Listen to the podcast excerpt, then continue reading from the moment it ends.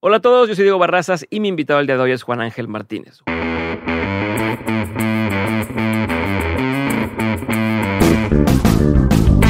Juan Ángel Martínez es fundador y director de The Foodbox, uno de los restaurantes de hamburguesas más reconocidos en México. En pandemia arrancó otros Dark Kitchens y tiene proyectos como Fastic, Maxwell's y Pollo Braseado. No sabía que eran de él hasta que me lo menciona de hecho en el episodio. En este episodio también me cuenta cómo pasó del patio de su casa en 2013, antes de que las Dark Kitchens se pusieran de moda, a tener cuatro restaurantes con más de 20 sucursales distribuidas en Monterrey, Ciudad de México y Saltillo. Hablamos de algunos experimentos de marketing que ha hecho y sobre cuáles han tenido mayor impacto. Y también sobre lo que pasó después de rechazar tres ofertas de inversión que le hicieron en Shark Tank México el año pasado para The Foodbox. Aquí vas a descubrir a través de la experiencia de Juan Ángel cómo liderar un negocio de comida, cuáles son los retos a vencer y por dónde puedes iniciar tu negocio en esta industria. Y además, si no estás tampoco en la industria de la comida, no pasa nada, yo no estoy ahí y saqué muchísimos aprendizajes, así que aquí te dejo un poco de Juan Ángel y su carrera para que te inspire a empezar tu proyecto y a llevarlo aún más lejos. Juan Ángel, gracias por estar conmigo en Dementes otra vez. Bueno, no otra vez. Una segunda grabación, pero, pero no fue un Dementes la vez pasada. Para quien no sepa, hace ya varios años hicimos un episodio para un podcast que estábamos haciendo para WeWork. Se llama Creadores, por ahí lo pueden encontrar. Es más, lo voy a poner en el, en el feed de Dementes para que lo puedan checar. Y ahí hicimos todo el, toda la historia completa, ¿no? De, de cómo inició a dónde ya existió Foodbox y lo, lo, que venía en ese momento. No creo que fue en el 2019 más o menos cuando lo grabamos. Eh, 2019-2018. Entonces no quiero volver a hacerte repetir toda la historia. Ok. Voy a recapitular eh, así algunas de las cosas que, que, sé que pasaron y me voy a clavar más en, en saber otras okay. vertientes. No habrá cosas que habrá que repetir, no pasa nada, pero la idea es, es, es por ahí. Entonces, nada más, eh, para quien no sepa, eh, Foodbox empieza en, en, tu casa, o sea, oficialmente uh -huh. empieza en tu casa, con tus papás, eh, cerraste ahí una terraza, una, una, terraza que había, pusiste todo improvisador, una cocina improvisada, que he hecho una vez hubo un tema ahí de explotó y demás. Es correcto. Este, empiezas a hacer de domicilio, eh, te empieza a ir bien desde el principio, pero se vuelve uh -huh. bastante eh, pesado, ¿no? Que no podías... Insostenible. Ajá, no podías manejar la cantidad de envíos que tienes que hacer para los pedidos. Estabas en Cumbres, San, San Jerónimo, y de ahí uh -huh. tienes que mandar a San Pedro, a Cumbres, a todos lados. Correcto. Luego abres en Pasatanará. Correcto. Eh, uh -huh. Era un local chiquitito, que habían cuatro mesas adentro, dos afuera, disque afuera, era un pasillo, este, estorbando. Eh, y de ahí empiezas a crecer. Y hoy estás en Ciudad de México, Saltillo, eh, Monterrey. Tienen planes de seguirse expandiendo en México y probablemente en Estados Unidos. Uh -huh. Y algunas cosas que me llaman la atención de toda esta eh, medio historia, okay. que es donde quiero hacer énfasis, eh, es en que tú, por ejemplo, trabajas en un, en un restaurante, Black Market, eh, sales de, de, ahí y luego vuelves a entrar. Entonces quiero, por ejemplo, saber cómo te gana la confianza de alguien para que te diga, sí, va, va vete, hacer lo tuyo y luego no te creas regresar, ¿no? Ahorita entraremos.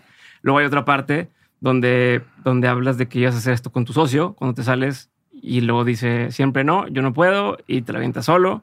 Eh, es como esto, este, esta etapa. Otra cosa que quiero hablar, que ahorita lo hablaremos, es de cómo primero, a mi entender, empezaste con la experiencia o el concepto sin saber exactamente qué ibas a hacer de comida. Que lo que yo tengo entendido es muchas veces al revés. Muchas veces soy quien estudió eh, gastronomía. Oye, yo quiero hacer este tipo de restaurante porque me gusta este tipo de comida, porque tal, tal, tal, tal, tal. Uh -huh. Y después van metiéndole pues, todo el tema de marketing y demás. Y mi impresión es que tú estás muy clavado con el tema de marketing. Eh, eres o algo que, que piensas mucho. Eh, se ha visto alrededor de varias acciones que han hecho, pero desde ahí quiero también tocar eso, ¿no? Porque el, el, tema de la hamburguesa fue casi por accidente que terminó siendo hamburguesas. Eh, y algo más que quiero tomar o, o rescatar de esto es justamente eh, la filosofía de trabajo y de equipo okay. que, que, has manejado, ¿no? Entonces, por ahí van a hacer varias cosas. Quiero empezar con, con lo primero que quiero arrancar es nada más entender por qué ah, bueno, y también estuviste en alta como gastronomía acá, este, en una, un Michelin. Uh -huh. eh, querías al principio hacer un restaurante que tenía que ver con esto y tal. ¿no? Entonces vamos a tocar varios de esos temas y profundizar. Perfecto. Eh, quien quiera escuchar la historia completa, vaya a escuchar el otro episodio que ya grabamos para creadores. Ahí luego lo, lo encontrarán. Pero ahorita quiero saber, porque escuché hace poco decir que en el lapso en que estabas por armar Foodbox y que estabas viendo cómo conseguir LAN y demás, pues, en tu familia eres un poquito como la oveja negra, como el caso perdido, como te quiero más arrancar por ahí, porque pues, me queda claro que hoy ya no es esa historia, pero ya, ya hasta ese punto puede ser el orgullo de tu familia o uno de las razones por estar orgullosos. Pero entonces, ¿qué estaba pasando en ese momento? Eh, ¿Por qué traías esa fama en tu casa y, y cómo esto era para ti, ya sea un peso o un motivador en tu vida? Sí, a mí en lo personal. Eh, ¿para dónde me voy a agarrar? sí, ya fueron varias por todos lados, pero, pero iniciando por ahí, es uno de mis motivadores principales. No sé si es correcto o incorrecto, pero dentro de mi DNA hay un tema de me gusta comprobar que la gente está equivocada. Ok. Este, entonces, que me digan no puedes, este, es un, es algo que. Te da gasolina. Que saca lo peor y lo mejor de mí. Este, porque quién me dice que, que no puedo. Entonces, digo, la historia un poco corta, este, es, vengo de un contexto donde mis papás desde niños se divorcian, este, entra esta tensión de uno el otro, este, pasar tiempo, discusiones, peleas, etcétera, y pues una situación emocional familiar en donde mi hermana sabe estudiar a, siempre se iba a estudiar a la prepa o lo que sea, a, otro lugar para no estar ahí, y yo era el que me quedaba ahí en el sándwich, entonces yo buscaba mis escaparates, este, pues en el, yo, era, yo soy súper rocker, músico, este, me metí en el tema de hacer mis banditas desde chavito, este, súper prendido en el tema. Yo soy alguien, digo, y no sé, es difícil de explicar porque me gusta mucho el tema introspectivo, filosófico, hasta religioso, pero al mismo tiempo, pues me gusta también mucho el tema este, de, pasar, de, pasármela bien y, este, y desde, desde chavo lo traigo. Y eh, empezó esta etapa en donde pues eran pues puro, puro desorden, este, estar con los amigos todo el tiempo, este, aprovechar un poco el desorden que había en la casa como para no eras el centro de atención. Entonces, pues empecé a, a echar a perder ahí algunas cosas, este, hacer doctorado en preparatoria porque nunca la terminé, este, años y años. ¿No y acabaste la prepa? Sí, la terminé en un examen. O sea, fue de. ¿Cuánto tiempo es? O sea, ¿cuánto tiempo hiciste? Como cinco años. Como cinco años o más. Y haz de cuenta, imagínate que después de hacer la prepa abierta y, y también no terminarla, hay unos postres, unos postres, unos pósters en el centro de la ciudad de Monterrey que dicen, prepan un examen, prepan un examen. Yo decía, ¿qué es eso? Preparan un examen, preparan un examen. Pues un día dije, será, investigué y si es un examen como de 10 horas, es el Ceneval, tienes que estudiar para, para pasarlo, pero pues estudié. Pero ya es un examen, o sea, ya no es, más tiempo. Y ya, palomé ese tema. Este, y ya con eso tuviste tu título de preparatoria. Es correcto. Eh, pero en ese lapsus, este, pues era un, un despapalle total, este, llegar a altas horas de la madrugada en mi casa muy seguido, no saber dónde estaban, este, muy prendido también yo en el tema de soy súper tigre, el fútbol, la chaviza, la etapa ahí de esto, este, y pues nada, dentro de esas cosas, cosas positivas, te digo, la música, otra fue también la cocina, la cocina fue un lugar en donde encontré un, fue algo un poco circunstancial, siempre me ha gustado cocinar de chiquito, pero también era un tema en donde era una carrera profesional que no requería prepa en ese momento. Ya. Entonces, pues fue un, un, buen lugar donde dije, pues algo práctico, algo que me gusta. Sí sueño con algún día tener un restaurante. Este, yo soñaba con, con dedicarme a la música y tener un restaurante, un bar. Este, entonces, ¿De dónde pues se te metió esa idea? Pues no sé, yo creo que también de la, de la televisión, de ver programas de cocina. De repente, una vez que tuve un accidente, eh, bueno, sí, toda mi infancia tuve accidentes de que me descalabraba y me rompía huesos muy seguido. Este era un niño. ¿Por deporte o por desmadre? Por, por las dos, o sea, por inquieto. Y me acuerdo que en una estaba en un hospital viendo en la madrugada programas de cocina y era así como que, oye, me gusta esta onda y demás. Este, entonces eh, me, me, clavé. Yo soy de que soy all Todo nada. Este, si es. O sea, si voy a la, guitarra, me compro los pedales, me compro tal. todavía no sabes si sí o no al 100, pero ahí estás. Si le voy a un equipo de fútbol, le voy a un equipo de fútbol. Si le voy a un equipo, si le voy, si, si me voy a meter a la gastronomía, me voy a meter a leer, estudiar, ver videos. Soy muy autodidacta. No me gusta la escuela, pero cuando me gusta algo o no me gustaba la escuela tradicional, no, entraba en. Pero me gusta mucho leer, me gusta mucho estudiar, me gusta mucho eh, investigar cosas que, que me capturen. Entonces igual, este, o sea, todas las cosas que me caracterizan y me, y me definen en mi vida, que son, no son muchas, este, creo que me he metido en el estudio y en el escarbarle a fondo de ellas. Entonces, una fue la cocina y yo creo que de ahí fue uno de los primeros escaparates. Pero, ver, ¿y tus papás en ese momento qué te decían cuando estabas con que no acabas la prepa y estás entre que voy a estudiar gastronomía o no? Este lo que sea de provecho mientras no estés perdiendo el tiempo y no estés... Este, estás en la calle casi casi, ¿no? Estás de vago, ponte pilas y haz lo que tengas que. Sí, para, para mi papá en ese momento yo creo que fue un, pues si por ahí hay un futuro saludable, este, pues tómalo. Y él me empujó un poquito de, sí, dale, este.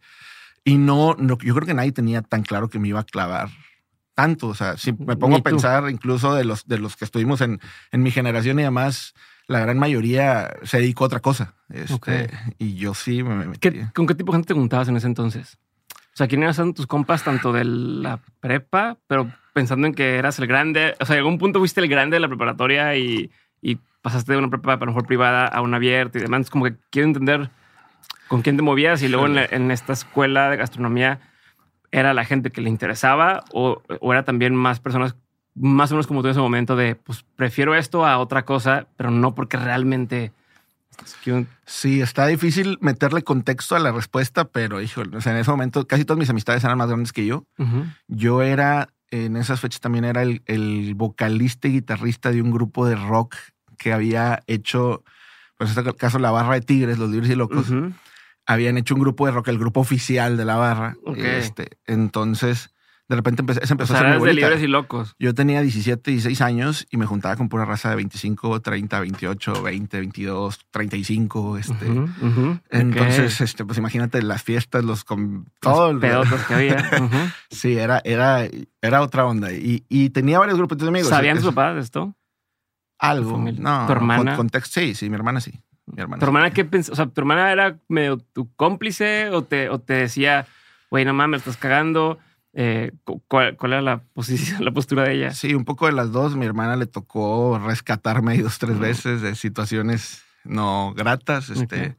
Entonces ella sí, de hecho, yo tengo un, un shift de vida, este, de mente, de, de este, de, pensamiento como a los 17, 18 años, en donde de hecho mi hermana fue la que más se sacó de onda, porque me, me, conecto con, con esta, pues con este tema de, de, conocer a Dios, este, y de, y pudiéramos llamarle de la religión, aunque me considero una persona 100% religiosa. Este, pero tengo un encuentro con Dios, me meto mucho en este tema y mi hermana fue así como que, ¿qué onda con este vato de cero a 100? Este, Le cambió el se chip. Transformó se transformó. Este, y, y fue algo súper interesante porque hoy por hoy creo que meto a la licuadora un chorro de experiencias y de cosas de, de experiencias personales y de cosas que aprendí filosóficamente que me llevan ahorita a construir, pues ser una persona que, que no comulga al 100% con, con una vida religiosa tradicional, pero este, pues me gusta como quiera eh, vivir la vida y disfrutar la vida y todo lo que eso implica, pero al mismo tiempo me conecto con un propósito más allá de simplemente estar en esta tierra. Este, entonces se vuelve algo interesante. A ver, déjame escarpar un poquito en eso. O sea, lo que me llama la atención, especialmente por esta onda de, del, del, encontrarte, del decir por aquí es, por aquí no. Eh, también el mismo hecho de al tú dejar de juntarte con esta banda para a lo mejor meterte más en el tema de la, religión o este encuentro con Dios, porque también sé que estuviste trabajando en la iglesia y que ibas a ayudar y tal, pues también a cierto punto es quién era y, ante mis compas los estoy dejando atrás y o traición a cierto punto como ustedes no, y como todas estas presiones de un vato que también pues no tienes este núcleo familiar, como dices, que te pueda respaldar en ese momento, ¿no? Cada quien está preocupado en lo suyo. Entonces quiero por ahí explorar un poco y, si me puedes contar, por ejemplo, sé que puede ser algo personal, pero ¿qué fue este encuentro? O sea, ¿qué pasó para que te, te dieras este cambio? Eh, como que qué pasó a partir de ahí, qué pasó antes. Voy a ir desmenuzando por ahí, pero... Sí, mucha gente, digo, aquí hay un chorro de, de eh, estereotipos. Hay un chorro de estereotipos alrededor de esta figura. Eh, es, muy connotado de figuras públicas, músicos, deportistas, gente famosa y demás que dicen, oye, de 0 a 100, este, se volvió cristiano o X religión, etcétera, etcétera. Entonces, hay demasiados estigmas y estereotipos alrededor de eso, algunos negativos, algunos no tanto, pero al final del día, eh, yo en lo personal no, no fue algo, por ejemplo, todo el mundo me dijo, oye, te, te obligó tu mamá, te llevaron.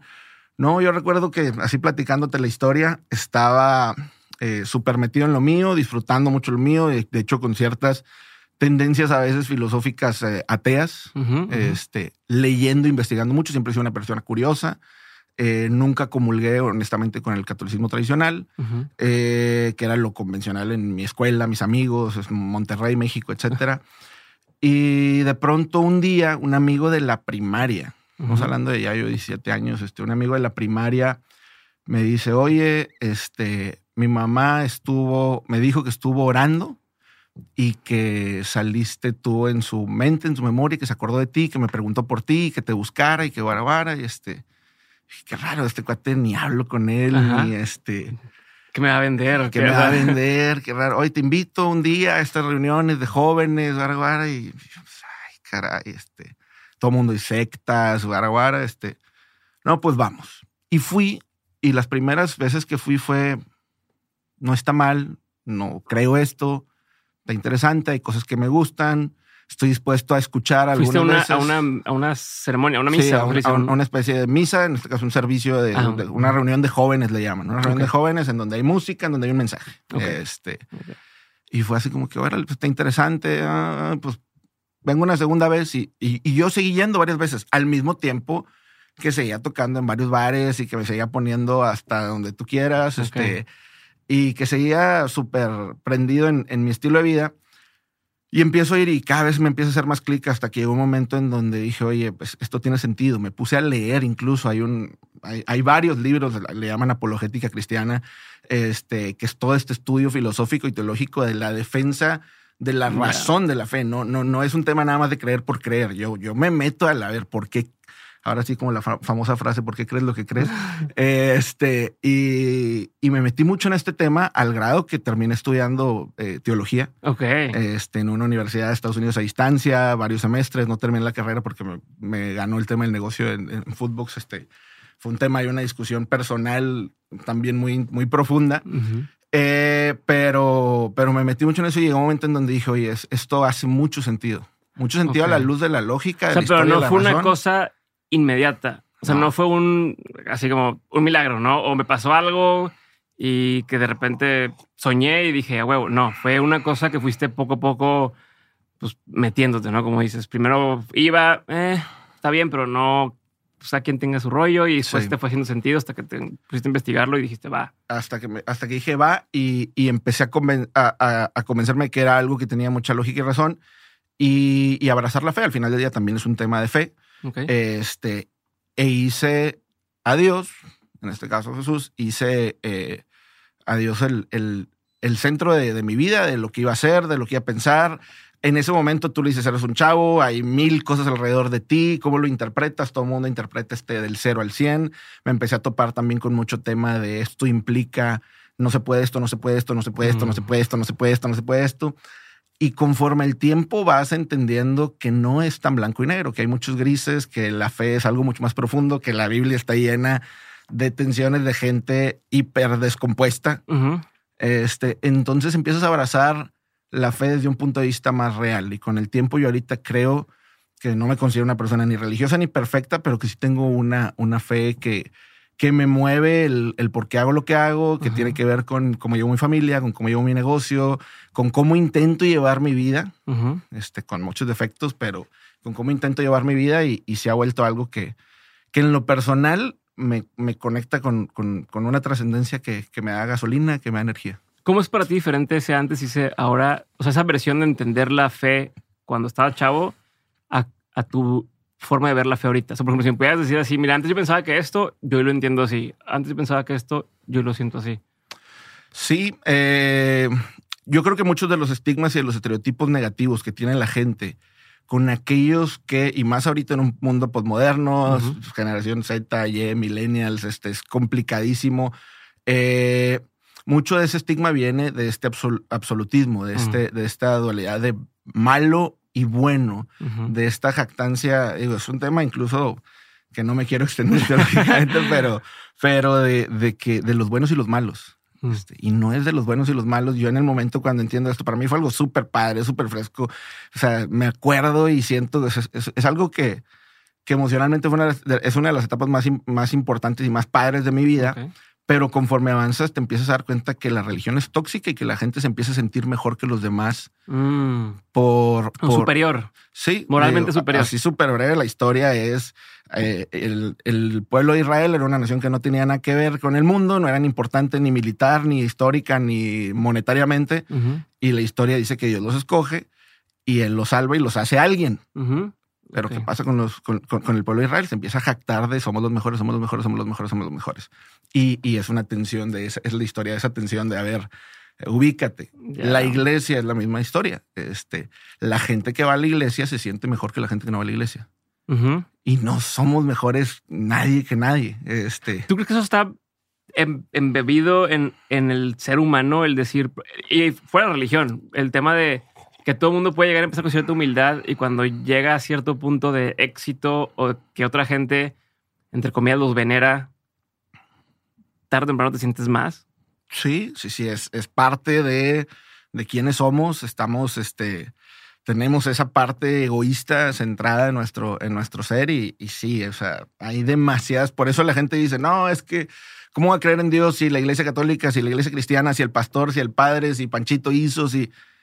Es que no hay mejores y peores y, y, y esa, esa corrupción mental, moral, humana, está en todas partes y, y nadie es Mm. perfecto. Este, lo único es que alguien está con esa conciencia de, querer mejorar en algunos aspectos de su vida, conectarse con. Dios. Y al final del día no es un tema moral ni ético, lo que yo creo. O sea, este, digo, es súper profundo. Pero es que, Pero- como, como lo mencionas, de pronto se me hace como una especie de, de no sé si le parece ironía o, o una trampa en el sentido de, o sea, lo estoy haciendo un- una especie de paralelismo con incluso el gobierno, con incluso la música, con tal, donde mucha gente entra a eso para hacer el bien, ¿no? O para salvarse uno mismo. Cualquiera que te estoy diciendo, Sí. y, y que como que la esencia se puede perder en, en así y los mandan por este camino de, del mal dentro del mismo instituto el- o la misma in- industria.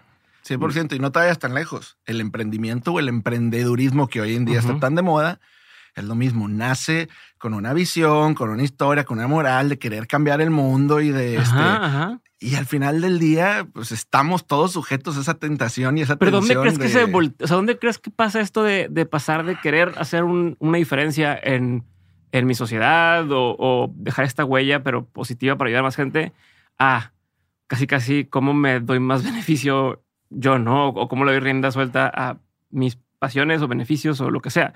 Digo, con el caso del cuate este de, WeWork, ¿no? Que ahora traen como que, que ya levantó otra vez lana y que los güeyes que le pusieron lana era una empresa muy seria. Eh, ¿Cómo le metes lana a este güey que estafó tanta gente? O sea, eh, toda esta discusión, ¿dónde crees, si es que lo has pensado, dónde crees que algo se truena o, o- o te vas por el camino del mal? Y, y en tu caso, ¿cómo planeas evitar que te pase eso? tiene que ver al final del día. Ya, ya concluimos que digo, es bien difícil debatir que no somos seres egoístas, por más que seas agnóstico, cristiano, ateo, católico, lo que sea. Somos seres egoístas por diseño.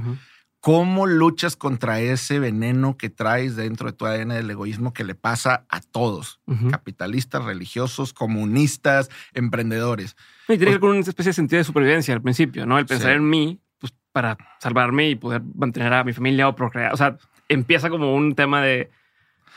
¿No? ¿O qué? Sí, ¿Cómo luchas con ese veneno? Yo, yo creo que son varias cosas. Una es autoconciencia, este, que tiene que ver con ese estarte constantemente midiendo con tus pensamientos, con tus acciones, hacia dónde vas, este, controlar. Esa autoconciencia se complementa con un círculo de, de amigos. En las empresas el, pues, puede ser a veces el consejo de administración, Mm. este, puede ser a veces gente de confianza que, que- que te ayude y en lo personal también a mí me ha ayudado pues tener un, le llaman los gringos un moral compass, este, pues en mi caso, brújula moral. este, mi brújula moral es, es, es mi fe, este, que me da esa conciencia, no de ser una mejor persona ni de ser perfecto, sino de ser consciente cuando me estoy yendo hacia el animal que, que todos somos. Este.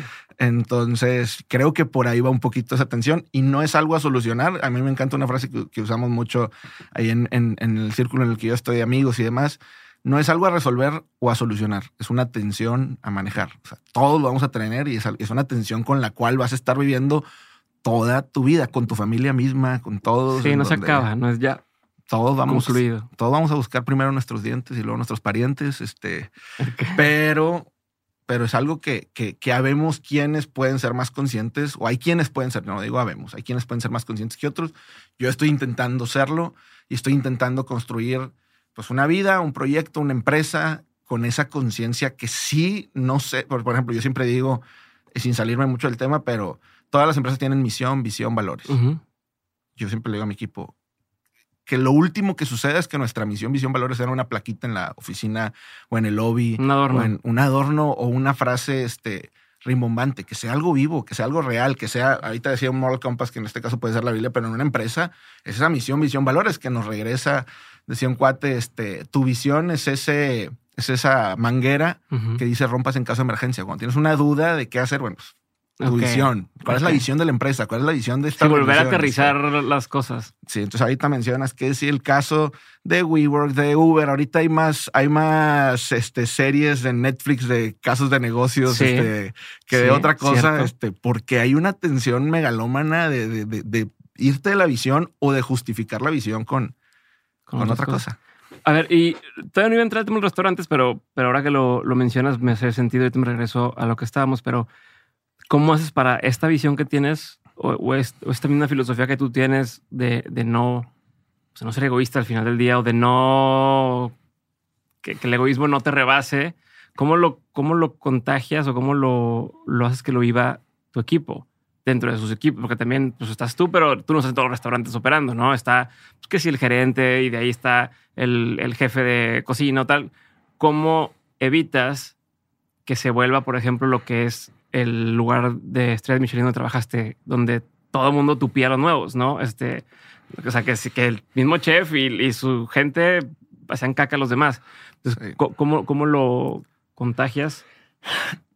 Hay, hay ¿Cómo lo filtras también? Sí, hay una frase que se la, la, la, sacamos de relación siempre en nuestras juntas y demás, en el uno a uno con, con gente de nuestro equipo y demás. Es los restaurantes son una industria muy fácil, salvo por el tema de la gente. Y es una frase sarcástica o irónica. Los restaurantes son una industria muy fácil, salvo por el tema de la gente. Todo es gente. Tus clientes son gente, tus proveedores son gente, tus empleados son gente, o personas, más bien más que gente, personas. Entonces, es un, es un súper reto, es lío, es complejo, es novelesco, es emocional. Este, hay una frase que dice Henry Cloud que es, si tú no entiendes de personas, no entiendes de negocios este, entonces tú dices, ¿cómo luchas con esa tentación de que, de que no se vuelva una cultura tóxica, que nos vayamos a ese egoísmo, y que no nos volvamos, simplemente yo lo traduciría como una empresa normal. Yo no quiero tener una empresa normal. Este, ¿Cómo nos protegemos de ser una empresa normal? Pues es, es parecido a lo que sucede a nivel persona, es, es igual a nivel colectivo es un tema de autoconciencia. ¿Cómo sucede esta autoconciencia? Pues estar revisitando y repitiendo constantemente valores, cultura, ejemplificándolos, celebrándolos. Por ejemplo, nosotros desde que empezamos, hace ya casi 10 años, eh, todos los jueves tenemos una junta. Y esa junta es, le damos nuestra junta de desarrollo eh, de liderazgo. Y es una junta en donde vemos temas técnicos, pero muchas veces vemos temas soft de carácter y personal y liderazgo que yo les digo, esto les va a servir mucho en su casa, con sus papás, con sus hijos, con su familia, como ciudadanos, como personas. Me interesa también que lo apliquen en el negocio. No somos una eh, organización sin fines de lucro o una iglesia, pero, pero realmente creemos que, que a través de este tipo de, cosas, pues estamos conectando con, con hacer mejores personas, con, con agregar valor en la vida de las personas. Hacer mejores personas suena muy, muy, tal vez, eh, eh, pues muy elevado, pero este, sí creemos que que podemos agregar valor en la vida de las personas, que podemos ser eh, mejores líderes. Y, en esa lucha estamos. No es perfecta, no es bonita, es este, así como sucede a nivel persona, que hay una guerra interior, pues igual en cualquier negocio, por más cultura, great place to work y super empresa que sea, va a haber estas intenciones, pero creo que hemos sido lo suficientemente intencionales hasta ahorita en, es, un poco no quitar el dedo del renglón. O sea, es, seguir con eso, con eso.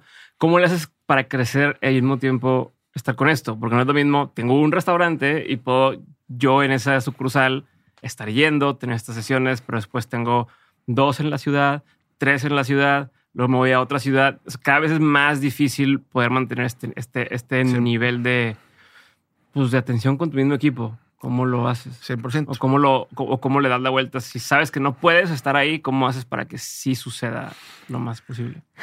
Sí, ahí, ahí entra un principio que también revisitamos un chorro este, como equipo, que es... No, sacar todos los secretos industriales ahorita. crecer es diluir. Y yo, no son conceptos que yo he inventado, son conceptos de este mismo tema de, en, el, recorrido, estarte eh, empapando de más líderes, de más personas que lo están haciendo igual, mejor, bien o mucho mejor que tú. Este, crecer es diluir. Entonces, yo aquí tengo una taza de café y un americano es un shot de espresso en 200 mililitros de agua.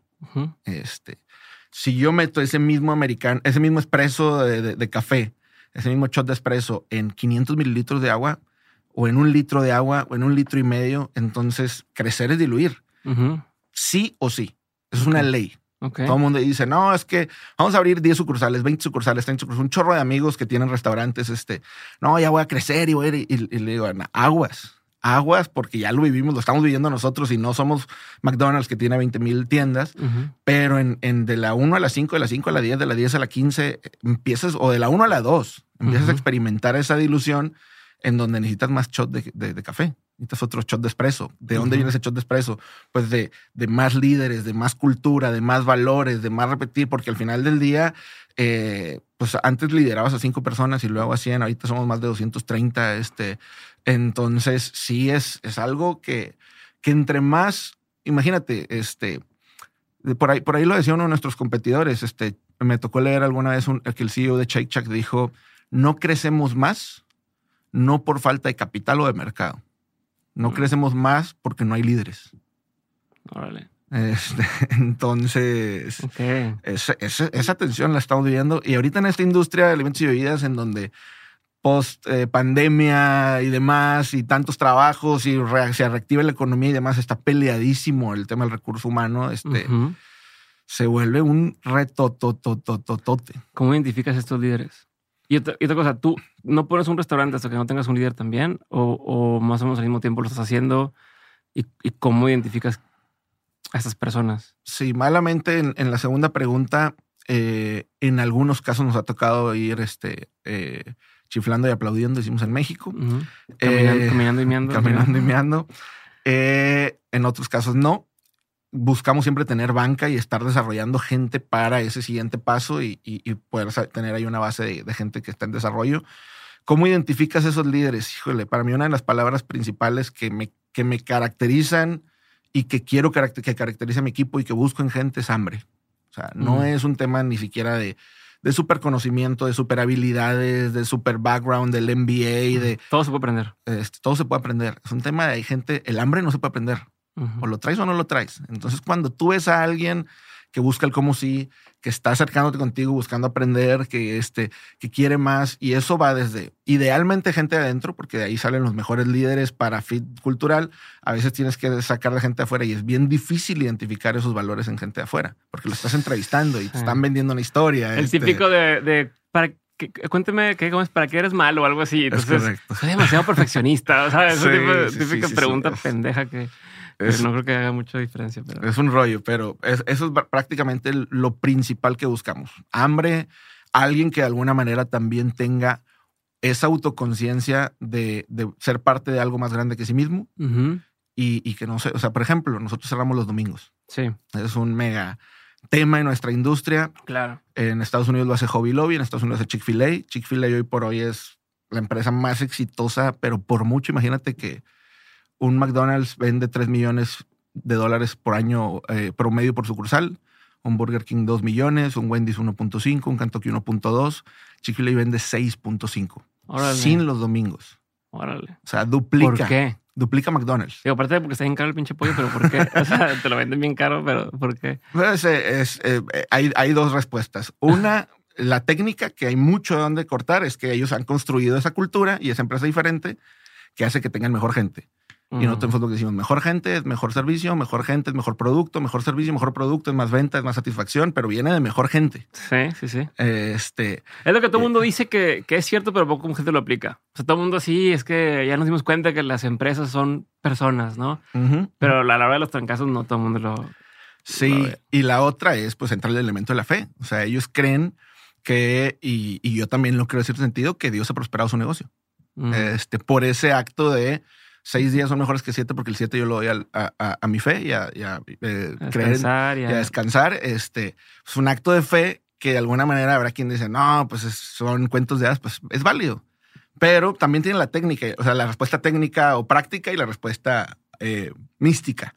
Eh, y lo regresándolo yo al tema que decías de los líderes, entrevistando a alguien o, desarrollando a alguien es, ¿qué haces tus domingos?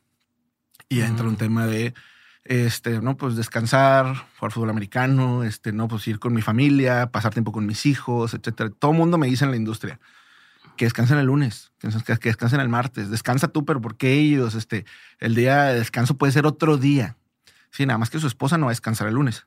Sus hijos no van a descansar el lunes. Ellos van a ir a la escuela. Este, entonces el domingo van a estar con su familia y tener gente que quiere priorizar su familia es gente que más difícil te va a meter un caballazo y caballazo es el, verbo de, de, meterte cosas en la cuenta que no van. Ok. Este, Es, es, más difícil, no digo imposible, este, pero es más difícil que te va a robar cosas del inventario. Sí, porque su prioridad es otra, su prioridad es la familia, justo como dices. Y entonces, o, o, o sea, lo que está fuera del, del, tema económico y entonces no va a cagarla con una estupidez que sabe que no, no, no o sea, al, al, final no le va a hacer bien a su, a su familia. ¿Tú, Tú, lo sabes, tú tienes hijos chiquitos, yo también. Tengo una niña de tres meses y una niña de tres años. Ser papá tiene que ver con ser un poco menos egoísta. Mucho, mucho menos, egoísta. Entonces vuelves a lo mismo. No es un requerimiento tener en, fútbol con cualquier empresa. No puedes poner un requerimiento de que tengas familia, ¿verdad? Pero incluso con tus papás, puede ser con chavitos. Tenemos chavitos de 17, 16, 18 años, 19 años que están con sus papás. Pero el hecho de que tengan alguna prioridad hacia alguien más que ellos, dices una persona menos egoísta. Partimos toda esta conversación que el egoísmo es el centro del veneno de las personas, de los negocios. Este, entonces buscas controlar ese egoísmo. Sí, como, una combinación entre, entre buscar a alguien que tenga hambre, pero a la vez más hambre, menos egoísmo, ¿no? Como eso es el, lo, que estás tratando de, de, sacar, de, encontrar. ahorita que decías lo de, lo de los domingos y que te descansen otro día, yo no lo entendí hasta que yo, yo sé fotografía de bodas. Trabajaba mucho de foto de boda y trabajaba los fines de semana, ¿no? Pues las bodas son viernes y sábado. Y en mi mente al principio, cuando estaba más chavo, era, no, me está con madre porque así yo trabajo dos días los fines de semana y entre semana puedo hacer lo que sea con, con la familia, con los amigos. Eh, entonces, al principio, pues en prepa y así, eh, más o menos. que más o menos no te das tanta cuenta, pero ya cuando empecé a dar cuenta más, cuando ya estaba eh, con Sofía, mi esposa, antes de casarnos, pero ya iba todo más en serio y empezabas a darte cuenta que no podíamos ir a nada de lo social con nuestras amistades porque todo sucedía en fin de semana. Porque todos los demás tenían trabajos, entre comillas, normales, donde tenían que ir de lunes a viernes en ciertos horarios. Y, y mi, ay, qué padre que puedo descansar martes o miércoles. Sí. Pues puro pedo. De nada nos servía en ese sentido para, para ese, este otro ámbito social. Entonces, sí, es cierto, güey, es muy importante. Y el domingo estaba fusilado, o sea, estaba agotado porque trabajé viernes y sábado madrugadas. El domingo tampoco quería hacer nada. Entonces, de pronto, dices, cuando tenga hijos, tampoco. O sea, si llego, si llego por una familia y si llego a tener hijos, tampoco va a hacer sentido para ellos o por más que digas, no, pero entre semana aquí estoy, sí, güey, pero estoy en el kinder, ¿no? O yo estoy eh, en el día a día o tal. 100%. sí, sí, lo, sí, sí, ya lo veo, ¿no? O sea, lo, vi después. Eh, oye, pero ahorita hablas de, seguir con el dedo en el renglón, de, de buscar que haya gente que sea con más hambre, menos egoísmo y tal. En la práctica, ¿cómo se ve esto? O sea, en la práctica eh, son juntas, son Zooms, son retiros, son ¿qué, se implementa para tratar de mantener este, esta filosofía andando? Sí, son eh, te digo, son juntas. En esas juntas vemos desde libros, este, videos, herramientas. ¿Son juntas de cuánto tiempo, cada cuántos días? Te digo, de entrada, este, que, veamos temas que nos aterricen a nuestra visión y a nuestra cultura, es una vez por semana. En general, total, yo, yo creo que la chamba principal de un líder es repetir. Entonces, eh, es algo que repetimos de lunes a sábado. este, repetir, repetir, repetir, repetir en temas de inducción y demás, que en la práctica se, se viva. De repente, pues en esta industria, como tú ahorita decías, este, el, el tema, y ahorita está súper, súper presente y connotado el tema del abuso en los restaurantes, de laboral, acoso, demás, este entonces, pues ser muy intencionales, ahorita decíamos, en celebrar lo bueno y también en, en, limitar, o no sé cuál será la palabra más exacta, este, cuando suceden cosas que no nos representan como cultura, pues intentar intervenir y, generar ese criterio y esa claridad de aquí no somos así. Nuestro liderazgo no es un liderazgo de. Imagínate yo, eh, eh, la industria ahorita que mencionabas el tema de las tres estrellas Michelin. Y esa es una crítica que, que aquí la puedo tirar dura porque, porque, bueno, más o menos existe en México, pero no existe tanto, es más de Europa. Eh, tienen 30, 40, 50, 60 empleados gratis por restaurante, trabajando 10, 12, 15 horas seguidas por el prestigio de trabajar ahí, lo cual yo valoro y no me quejo y como chavo lo, le entras, pero al final es abuso. Sí, sí pero sí este veo, a ver, yo como chavo dices, pues yo por aprender y por eso que está haciendo lo hago, pero sé que mucha gente diría, no lo quiero hacer. Y qué mal que lo estén haciendo. Sí. Entonces, en, esa filosofía te digo, en el día a día se vive desde intentar, y digo intentar. ¿Qué opinas de eso? Perdón que te interrumpa, pero ¿qué opinas de eso? De, de, esta onda de, de cuando vas empezando, trabajar gratis. tú, o sea, tú estás en pro de trabajar gratis o tú estás en. Eh, eh, si quieres, no me digas, o sea, dime de, de tú trabajar gratis, sí, ¿no? Sí, sí, Ojo, ojo con esto, aquí sí hago el disclaimer, estoy hablando de yo, Juan Ángel Martínez, no algo que crea que pueda escalar en alguien más. Intentamos vivir en un mundo de legalidad y es ilegal invitarlo, sugerirlo, eh, yo como empresario. Eh, pero como persona... tú como chavito de cuenta o pensando en, esa edad... 100% lo creo, 100% lo creo. Yo desde muy chavito, te digo, era... Eh, un, excavador de YouTube de buscar contenido y cosas que me dan valor desde temas este, de todos. Y en el tema de la cocina me topé con un video de Gordon Ramsay. Todos ustedes conocen a Gordon Ramsay. Hace 13 años este, el video. Eh, cuando Gordon Ramsay en ese momento era, tenía el, restaurante número uno, número dos, número uno, número dos de la lista 50 Best. Tenía dos estrellas Michelin, etcétera, etcétera. Y él decía, ¿cuál es el consejo que le puedes dar a un recién egresado de gastronomía? Este, busca trabajar con los mejores, gratis.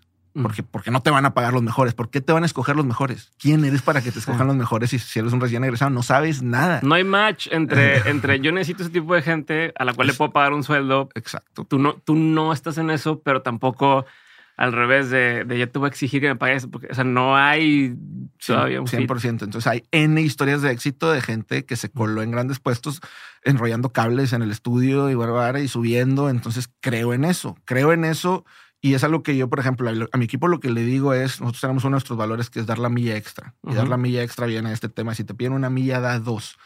No es algo que yo te pueda exigir y se puede a veces malinterpretar. Es un tema de invitación personal. Si al final del día hablamos del valor de hambre, pues al final del día la gente que hace más de lo que se espera de ellos es la gente que trasciende. Este, entonces es complejo, es complejo porque se puede usar toda esta jerga y este speech para usar laboralmente. Sí, claro. Este, pero úsalo tú a nivel personal, de decir, yo es que, quiero... Es que para, para uno es, un, es un, una forma de brincarte muchas cosas, una especie de hack en ese sentido, ¿no? De decir, oye, si estas personas están buscando a gente que hace ciertas cosas y veo que yo puedo hacerlo, entro y, y, yo, yo lo hago, ¿no? Voy a aprender un chingo y aparte ahí la onda ya entré, ahora cómo me vuelvo indispensable, ¿no? O cómo me vuelvo esta persona que, que ellos quieren mantener. Pero eso, en, en ese, en ese gap eh, entre lo que puedo ser y lo que, lo que hoy puedo ofrecerte, pues está ese trabajo que a veces es no, no pagado directamente o el que dice, yo entré como el que envasa tal cosa, pero ya estando ahí me clavé y hice no sé qué, terminé siendo el güey que maneja la planta, ¿no? Pues ahorita algo pero tiene que ver con esta hambre que no le puedes, no puedes exigir a alguien, no puedes ponerlo en un currículum, no puedes. Claro. Pero el otro lado es guiño, guiño, quien está escuchando esto, si quieren avanzar rápido, es, eso. Es... Es, prácticamente imposible mm, llegar a donde quieres llegar sin tener que tragar tierra un poquito. Este, y este, es complejo decirlo, sí, sí, sí. pero piénsalo desde el mundo corporativo hasta un futbolista, un artista, un creador de contenido. ¿Cuántos videos vas a hacer sin que te paguen un peso? Hasta, que, hasta que dices uno, o hasta, o en el tema de los podcasts, o en el tema de la música, ¿cuántas tocadas vas a ir que te van a costar? Sí, sí, sí, este, que te van a costar eh, llevar las cosas, gasolina, que te van a decir tus papás, este, qué rayos estás haciendo, mijito, tirando el dinero y todas las historias de éxito de la música, la gran mayoría, menos, a menos de que vengan de estos temas pop eh, armados, este, tuvieron que ver con tragar tierra. Entonces es difícil que la nueva generación. Sí, o sea, trabajando para alguien o siendo tu propio jefe, empiezas, te empieza costando más realmente si quieres crecer. Si no, pues entras en este molde donde ya están prearmados ciertos puestos, ciertas cosas y tu crecimiento está topado a esos escalones que se van dando. Sí, y, ya cerrando, digo, de mi parte, la idea es, es, algo bien profundo, pero tú dices, el ideal, el ideal es que en todos los niveles se pague más y demás. Y yo hablo fuera de fútbol, dentro de fútbol en general, piensa en, en, los motociclistas de entrega de comida, piensa en cualquier empleado de todas las industrias. Si fuera el mundo más justo y más ideal, económicamente ahorita no sé, no, al menos a como está ahorita no da. Este, no dan las estructuras de tendrían que subir los precios. Si suben los precios, entonces tendrían que suceder un chorro de cosas macroeconómicas como para que el mundo ideal existiera. Este, pero eso, justo.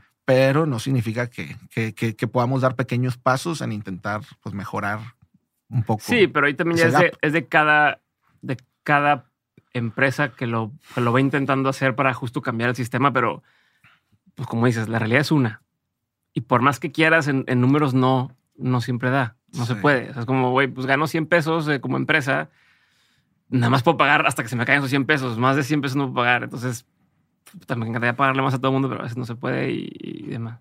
Ok, perfecto. Pero este, es un tema, complejo, es un tema delicado. Pienso mil este cosas, pero no, es un tema que no me quiero meter en arenas movedizas. Sí, menos ahorita, pero, pero, pero justo. O sea, empresarios si paguen. Eh, estudiantes aprovechen. 100%. Y obviamente no, no todo el mundo tiene el privilegio de poder hacerlo, pero si estás en esa posición en la que no necesitas generar ese peso para poder comer y puedes ahí medio jugar un poco con tu economía, pues es intentarlo. Yo sí lo puedo decir, entonces intentarlo. Es correcto. Este, a ver, me regreso a la parte donde estábamos, o sea, antes de hablar de, de, Footbox, a, a, esta edad en la que tenías 19, 20 años, eh, voy a entrar a gastronomía y demás. ¿Qué, ¿Qué pensabas que ibas a hacer con tu vida o estás perdido completamente? Es que regresamos un poquito al, punto A, pero yo tenía claro, hasta cierto tenía claro dos cosas. Número uno era que me apasionaba muchísimo la gastronomía, la industria de alimentos y bebidas, tener un restaurante, desarrollarme como chef, como restaurantero, etc, etc. Solo tenía Ay, caray. Uy, pues Ninja. Este, 100% claro, pero al mismo tiempo tenía 100% claro que, que quería dedicarme al tema de, de no sé si, si pastorado tal cual, este, pero al tema de, le llaman pues el, servicio a Dios, este, a través de, de, esta agudeza que empecé a desarrollar en el tema este, teológico, ayudar a otras personas, este, escribir libros, comunicar, etcétera, etcétera. Entonces yo tenía esas dos cosas súper claras, luchando conmigo mismo. Este, hacer un mejor mundo a través de llevar el mensaje de la gracia de Dios o eh, dedicarme al tema de gastronomía. Entonces, Pan y vino. Entonces era una, era una dicotomía, una, una tensión ahí bien interesante porque yo decía, pues al final del día vuelves al mismo tema. Entonces te fuiste por la lana, te fuiste por el egoísmo. De alguna manera, y ahora quien diga, te autoconvenciste, te la vendiste bien, pero de alguna manera comencé a entender y a ver que, llamémosle la vida, los que creen que Dios me está llamando a hacer un mejor mundo, agregar valor, ayudar a otros a través de mi trabajo. Okay. A través de mi trabajo, a través de la gastronomía, a través de romper ese paradigma de que la gente identifique, y vuelvo a lo mismo, no lo, no lo sostengo, pero que identifique a la gente religiosa como, como quieren tu dinero, como este merolicos, como tema ahí de no, a, través de trabajo, a través de generar empleo, de generar valor, a través de un tipo de, cultura diferente, este, agregar valor en la vida de las personas. Entonces. Te sentías a lo mejor, me quiero asumir, menos como que me estoy aprovechando de ti. O sea, más me gané, o sea, justifico el que me esté generando un ingreso porque yo estoy haciendo una cosa, ¿no? Que de la otra forma a veces se puede sentir esto de, de pues, donaciones o, vives de caridad o tal, no sé. Sí, sí, igual, igual es al mismo, digo, uno de los ejemplos que yo he tomado dentro de muchos, pues ahorita que mencionaba el tema de, Chick-fil-A, o sea, ellos venden 14 billones de dólares, creo que llevan 16, 14 billones de dólares al año. Venden más que FEMSA. No mames. Venden más que FEMSA. Este, y, te topas con un tema en donde dices, y, si, si les carvas, porque mucha gente los puede cancelar, funar y demás, han ayudado, han ayudado a chorro miles de personas a través de millones de dólares de donaciones a, hospitales, a becas, a gente, aparte del trabajo. O sea, imagínate, su modelo hace que alguien que iba a ganar 15, 20, 30 mil dólares anuales, este, adquiere una franquicia prácticamente gratis por ser un buen empleado de su equipo mm. y, y, termine ganando 300, 500 mil dólares anuales. Órale. este, entonces, entonces ya está dentro del ADN de la empresa. Es correcto. Ya está armado. Sí. ¿Tú crees, tú crees o sea, ¿qué crees que va primero? Porque he escuchado muchos casos de estas empresas que les va bien chingón y que justo donan, eh, tienen a, su gente o a su equipo muy bien atendidos y demás. Pero crees que primero tuvieron éxito y luego pudieron hacer esto? ¿O primero intentaron hacer lo otro, aunque estuvieran acá medio valiendo madre eterno?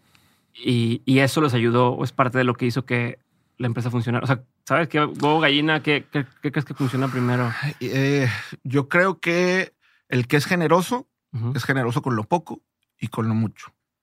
Porque el que dice, no, cuando tenga voy a dar, si no, ahorita que no tienes, cuando tengas, no vas a dar, compadre. Este, eh, es, eso es un principio personal como empresa, alguna vez me tocó escuchar a Kevin O'Leary este, de Shark Tank eh, decir, este, no, estas empresas que quieren eh, eh, nacer con este ADN tipo Toms de, dos, por uno, este, uno va para la beneficencia, uno va para la venta. Dice, primero dedíquense a hacer negocio y después piensen en el altruismo. Y tiene cierto sentido lógico, y sí lo creo. A veces idealizamos mucho y en la práctica y en la realidad se vuelve complejo el pensar en, el, en la responsabilidad social del negocio si no, si no puedes pagar eh, tus nóminas o demás. Este, entonces, eh, es, es, gris, no es blanco y negro. Yo creo que es un tema en donde creo que la generosidad puede nacer desde, desde que empieza el negocio a tu proporción. No te vuelvas loco, no digas, por cada eh, tenis que venda voy a dar otro, pues Toms pudo, no todos van a poder. este, pero tú dices, oye, sí, de repente voy a, me sobra tantito, voy a hacer un evento, voy a hacer el otro chiquito en mi comunidad o voy a dar voy a abrir un domingo. voy a abrir un domingo. Nosotros hacemos eso. Este, este último año eh, por pandemia no lo hemos hecho y estamos así súper de que este año sí lo queremos hacer le damos Open Sunday. Es el único domingo al año en donde sí abrimos y todas las ganancias de ese día se van a alguna organización de beneficencia de la comunidad. este, y es conectar con la gente, con nuestro equipo. Ahorita decías cómo conectas con el equipo. Con nuestro equipo, conectarles el valor de, del domingo y del descanso y de nuestros valores y también con nuestros clientes y nuestra comunidad. A ver, tengo una pregunta que a lo mejor es un poco polémica, pero en ese aspecto, ¿por qué no? O no sé si incluso tus mismos, tu mismo equipo te diga, ¿por qué no en ese Open Sunday reparte las ganancias entre el equipo. Uf, fue una, sí, y, no, y no a un tercero, este, o una. Fue una súper discusión. Eh, bueno, no una súper discusión, pero fue una discusión interna. Fue un, lo propusimos, lo platicamos, vimos pros, vimos contras. No lo descarto, pero no sé, no nos sentimos, sentimos como que iba, no sé si se iba a desvirtuar un poco la idea. Al final del día, te digo, es, es parte de esa generosidad, no, de, no del dueño, es la generosidad de la empresa y somos la empresa este, y estamos haciendo y nuestros mismos colaboradores, imagínate que hemos tenido colaboración súper opcional que nos dicen, oye, yo ese día no quiero, porque les pagamos el sueldo ese día, este, ese día no quiero que me pagues, quiero que mi sueldo se vaya a esa organización que le vas a donar. Este, entonces tú dices, oye, están conectando con, con la edición y está súper chido. Obviamente, claro que hay, que hay necesidad dentro de nuestros eh, colaboradores y nuestro equipo de trabajo y buscamos ahí, y, es un tema que no descartamos, pero también está padre el, conectar con que ellos también piensen en, alguien más. Sí, este, justo. Entonces. Okay. que por ahí iba, pero sí, te quería preguntar, porque que puede ser una, una, pregunta un poco, un poco polémica. Oye, regresando al tema ahora sí de marketing. Sí. O sea, ya, ya, ya, este. Bueno, no, nada más para saber, en el tema de. Entre, entre gastronomía y entrar al tema más de medio pastor, medio el tema de la teología y demás. O sea, en esa decisión ya estaba Foodbox o todavía era más bien nada más el dedicarme a gastronomía? O, ya estaba en la mesa el voy a hacer fútbol. Estaba en el concepto en mi cabeza. Eh, Ya había salido de Black Market, ya, había salido. todo este proceso. Sí, 100%. De hecho, yo renuncio al Black Market, me voy, a, me voy a Atlanta, al estadio de los Falcons, en ese momento, el Georgia Dome. Y digo, es parte de la historia, pero lo digo súper rápido. Reparten las cajitas de comida, pero todo lo que se estuvo hablando en ese evento, que era un evento que tenía que ver con un tema de fe, era estaban hablando todo el tiempo de trata de personas. Era un evento que, trataba mucho sobre combatir la esclavitud moderna. Ok. Y este es súper chido. Y, y, se llama Ended Movement, este tema. Y estos cuates decían, ¿qué tienes en tu mano? Hablándole a jóvenes universitarios, prepa, eh, universidad, ¿qué tienes en tu mano para hacer una diferencia? y, salía mucha gente, no, pues yo tengo un negocio de pulseritas, no, pues yo hice no sé qué, no, yo liberé, cuánta gente, ¿qué tienes en tu mano? ¿Qué tienes en tu mano para hacer una diferencia? ¿Qué tienes en tu mano? Entonces me reparten en el lunch break la cajita Que aparte llevas todo el día en eso y estás como en, e, estás receptivo. Sí, y tú estás en esta onda de eh, irme onda pastoral, ministerio, guaraguara o dedicarme a, emprender. Y me ponen en mi mano una cajita de comida de, de Jensen's Deli, un sub, un, una galleta con unas papitas y un agua. Yo dije que tengo en mi mano, pues tengo la capacidad de hacer comida y hacerla bien. Este, me apasiona mucho este tema y creo que puedo hacer algo a través de mi trabajo que genere un impacto social. Entonces en ese momento fue un foodbox de entrada y la gente de comida fue muy literal. Y segundo es, voy a, hacer mi granito de arena en este mejor mundo vendiendo hamburguesas. vendiendo hamburguesas, este, y, y ahí, fue, ahí fue el conecte. Este. Ok. Que bueno, primero que, que, ahorita pues, ah, me das entrada para esto, no era directamente el voy a hacer una hamburguesa era voy a hacer un foodbox. Pero, ¿por qué primero tenías claro el concepto y no el qué va a ir dentro de ese foodbox? Fue un tema también de, de, posibilidad. Este, yo tenía el dinero que tuve vendiendo mi carro, que eran como 100 mil pesos. Me gasté como, no, como 115. me gasté una parte en el viaje. Este, y, yo tenía mi socio, la, historia que, que, ya van a checar ustedes en el podcast de, de, WeWork. Cuando mi socio se raja, yo digo, este, pues no puedo poner un, ni vamos a poner un, un super restaurante, vamos a poner un food truck. Pero dije, ni el food truck me alcanza. Este, lo más que me alcanza es un, es un delivery, es una, lo que hoy por hoy conocemos como Dark Kitchen, que en ese momento no existía, no existía Rappi, no existía Uber. Pues vamos a hacer esto y entonces eh, yo, lo ideé como un tema de la gente es visual, la gente quiere este tema aspiracional de sensación, de ligarse con una marca. Si no hay un lugar bonito con el cual te, te asocies, como sucede en un restaurante, tienen que asociarse con un súper empaque, con un bonito empaque. Entonces de ahí nace el concepto. Yo sabía que tenía que ser una caja de comida, que tenía que estar bonita, que tenía que estar mejor que lo que había en ese momento. Ahorita ya la competencia haya subido mucho y no, y no nos queremos quedar atrás, pero sí, pero nosotros fuimos de los primeros que, que rompimos ese paradigma de utilizar el, hielo seco cuadrado, blanco, feo. Este, sí, sí, sí, sí. Entonces, de ahí nace el concepto. y bien empacada y, bien armadito la cajita. Sí, sí. Es correcto. Entonces, de ahí nace el concepto y el tema de qué va adentro te digo, fue, fue todo medio simultáneo. A veces me pierden las fechas, pero es, esta historia de cuando vi el capítulo de Marshall de How I Met Your Mother, en donde la gente, donde Marshall encuentra esa hamburguesa en Nueva York que le vuela la cabeza. Y yo dije, en Monterrey no hay una hamburguesa que te dé esa sensación. Entonces empecé a, a, trabajar sobre eso. El menú de Foodbox en un inicio era una hamburguesa, cuatro o cinco paninis, tres, cuatro ensaladas, dos sopas. O sea, era una hamburguesa. Sí, que hasta la fecha es mi favorita. Sí, la, Lewis. Este, y, y, pero sabíamos que por ahí iba el tema, la gente le empezó a gustar, fue lo que más empezamos a desarrollar esa expertise y segunda hamburguesa, tercera hamburguesa, cuarta hamburguesa, quita paninis, quita no sé qué.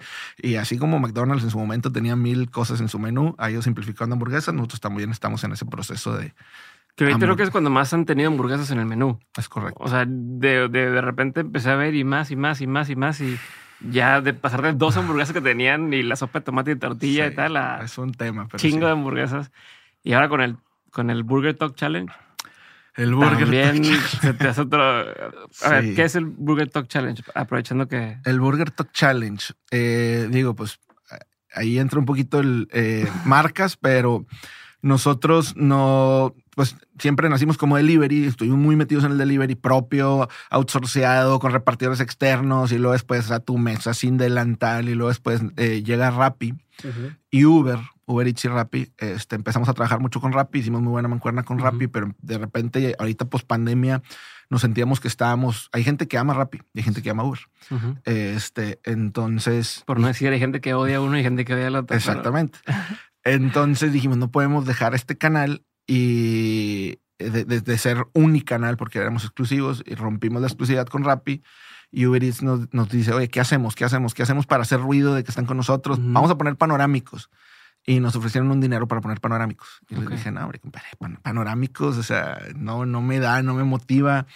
Entonces empezamos, ¿qué hacer? ¿Qué hacer? ¿Qué hacer? ¿Qué hacer? Y no sé cómo fue el proceso creativo que, digo, no quiero decir que fui yo, si no fui yo, pero creo que sí fui yo que dije, vamos a hacer un concurso en TikTok. Vamos a hacer un concurso en TikTok Vamos a invitar a la gente a hacer su, mejor receta de hamburguesa, hacer una receta propia, y el ganador se va a llevar 10 mil dólares, que es una lana, y, va a estar en nuestro menú por un año y se va a llevar el 10% de regalías. Ojo ahí, toda la gente se clavó con los 10 mil dólares. El 10% de regalías es, mucho más, es mucho más que los 10 mil dólares. Claro. Y mucha gente de que, ay, el 10% y que no sé qué. Y este, no mames, eh, eh, claro. Eh, hablando del número de sucursales, del volumen de ventas, etcétera, etcétera. Entonces empezamos eso, fueron como 380 videos, este, fueron como 70 horas de videos de, de, hacer el análisis, este, ponerlos en votación y demás. Y los últimos cuatro los hicimos prácticamente un Masterchef. Este, en vivo en la SMP, este, trajimos al chef Herrera, trajimos a Alejandro Gutiérrez, este, como Comí nos ayudó, y hicimos este, un concurso de, que esas cuatro cocinarnos hamburguesa, probarla, degustarla, y la ganadora fue un tema, fue un tema porque era una hamburguesa pues muy padre, muy interesante, súper viral, con más de 20 millones de vistas su video, pero tenía esferificaciones de queso. ¿Qué significa eso?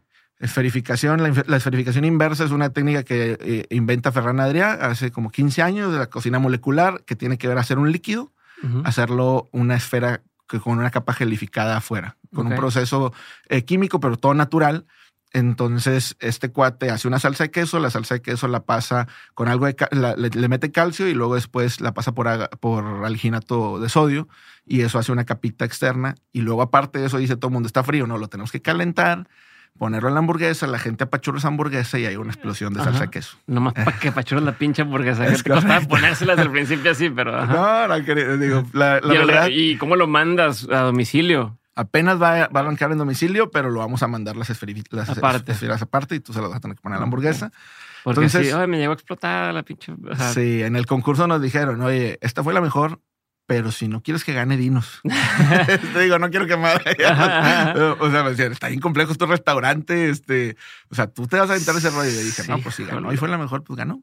Este, es una chinga de logística, es una chinga de, de, ingredientes, de capacitación, de... Estamos lanzando la sucursal por sucursal porque tenemos que hacerla paso a paso con el equipo. Este, y me estás agregando una chamba sí, adicional. No sé, en qué me metí, pero, pero va bien, va bastante bien. ¿Has encontrado algún beneficio a este concurso? No, sí, lejos. Este, yo creo que eh, brand awareness durísimo, obviamente dentro del mercado, pero también fuera de mi mercado, o sea, fuera de, de, Monterrey, de la gente que nos conoce, ahora en Ciudad de México y en muchas ciudades ahorita en donde, oye, ¿por qué no abren? ¿Por qué no abren? ¿Por qué no abren? Yo creo que, que sí ha habido dos, tres elementos ahorita que han pasado con Footbox. El último también fue la hamburguesa al espacio. La hamburguesa al espacio también tuvo como 7, 8 millones de vistas o, este, o más entre los dos videos que subimos. Y eso también nos levantó ahí un ¿Qué hicieron ahí? Ahí mandamos una hamburguesa a la estratosfera en un globo meteorológico. Y si te metes ahorita, todos los días me llegan notificaciones todavía, no sé por qué tengo, las tengo prendidas todavía, pero hay gente que dice que no es verdad, no es verdad, no es verdad, no es verdad, no es verdad. Y ahí entra un tema también que yo me quedo pensando filosófico interesante, pero toda la gente está segurísima que no es verdad, o no toda, mucha gente. Pero sí, subió la hamburguesa a 35 mil metros eh, a la estratosfera. Se ve la imagen porque sube con una GoPro bien padre, así como. Tipo cuando el Red Bull se aventó el güey, o sea, a ese nivel. Exactamente la misma altura, prácticamente. La misma altura que hizo el cuate de Red Bull este, tirarse. Creo que un poquito menos el de Red Bull por pues, ser un ser humano. Sí, claro. Este, y, y, eso también estuvo súper. Fue un. Pero ¿por qué haces ese tipo de cosas? El costo que te lleva a hacer algo así sí justifica el beneficio. Es más un tema por, por amor a, hacer algo diferente, eh, por probar cosas. ¿De dónde viene ese tipo de...? Porque no sé, no sé cuánto te cuesta un esfuerzo así, pero a lo mejor puedes decir, bueno, eso mejor lo convierto a, a pauta digital o promociones o Pero incluso también me acuerdo cuando haciendo el sobre, el sobre rojo, por ejemplo. Que Todos los años lo hacemos. o sea, son cosas diferentes para un restaurante que implican un costo, una logística extra a lo que ya estás manejando en el día a día. Pues es parte, es parte, no, no sé si, si esté tan racionalizada la respuesta, pero es parte de esa visión de no ser una empresa normal. No ser una empresa normal en cultura, en valores, pero también, pues, dentro, todo mundo, eh, la palabra, pues, eh, mamila de disruptivo, este, pues ahí, ahí, eh, digo, sin entrar en esa palabra, tal vez que a algunos les pueda dar un poquito ahí de algo, pues buscamos un poquito de esa disrupción dentro de nuestra industria, de destacar, de hacer diferentes las cosas. Al final del día hoy creo que, que nuestra generación lo valora. Entonces estamos, siempre estamos buscando alguna idea loca que pueda ser asequible o costeable para nosotros. Es como una especie de Richard Branson este, en, el, en el mundo de los restaurantes. Pero, por ejemplo, ¿a dónde quisieras, o sea, quisieras llevar Foodbox al nivel de ahorita lo que mencionabas, un Chick-fil-A? Y si sí, ¿cuál te, o sea, hoy, cuál crees que es la estrategia o cuál es el, el roadmap para llegar a algo así y cuánto tiempo toma hacer algo así? Porque ya van para ah. casi 10 años de, ustedes de, hacer fútbol. Chick-fil-A, si no me equivoco, ya 60, 70. Entonces nos falta un rato. Sí.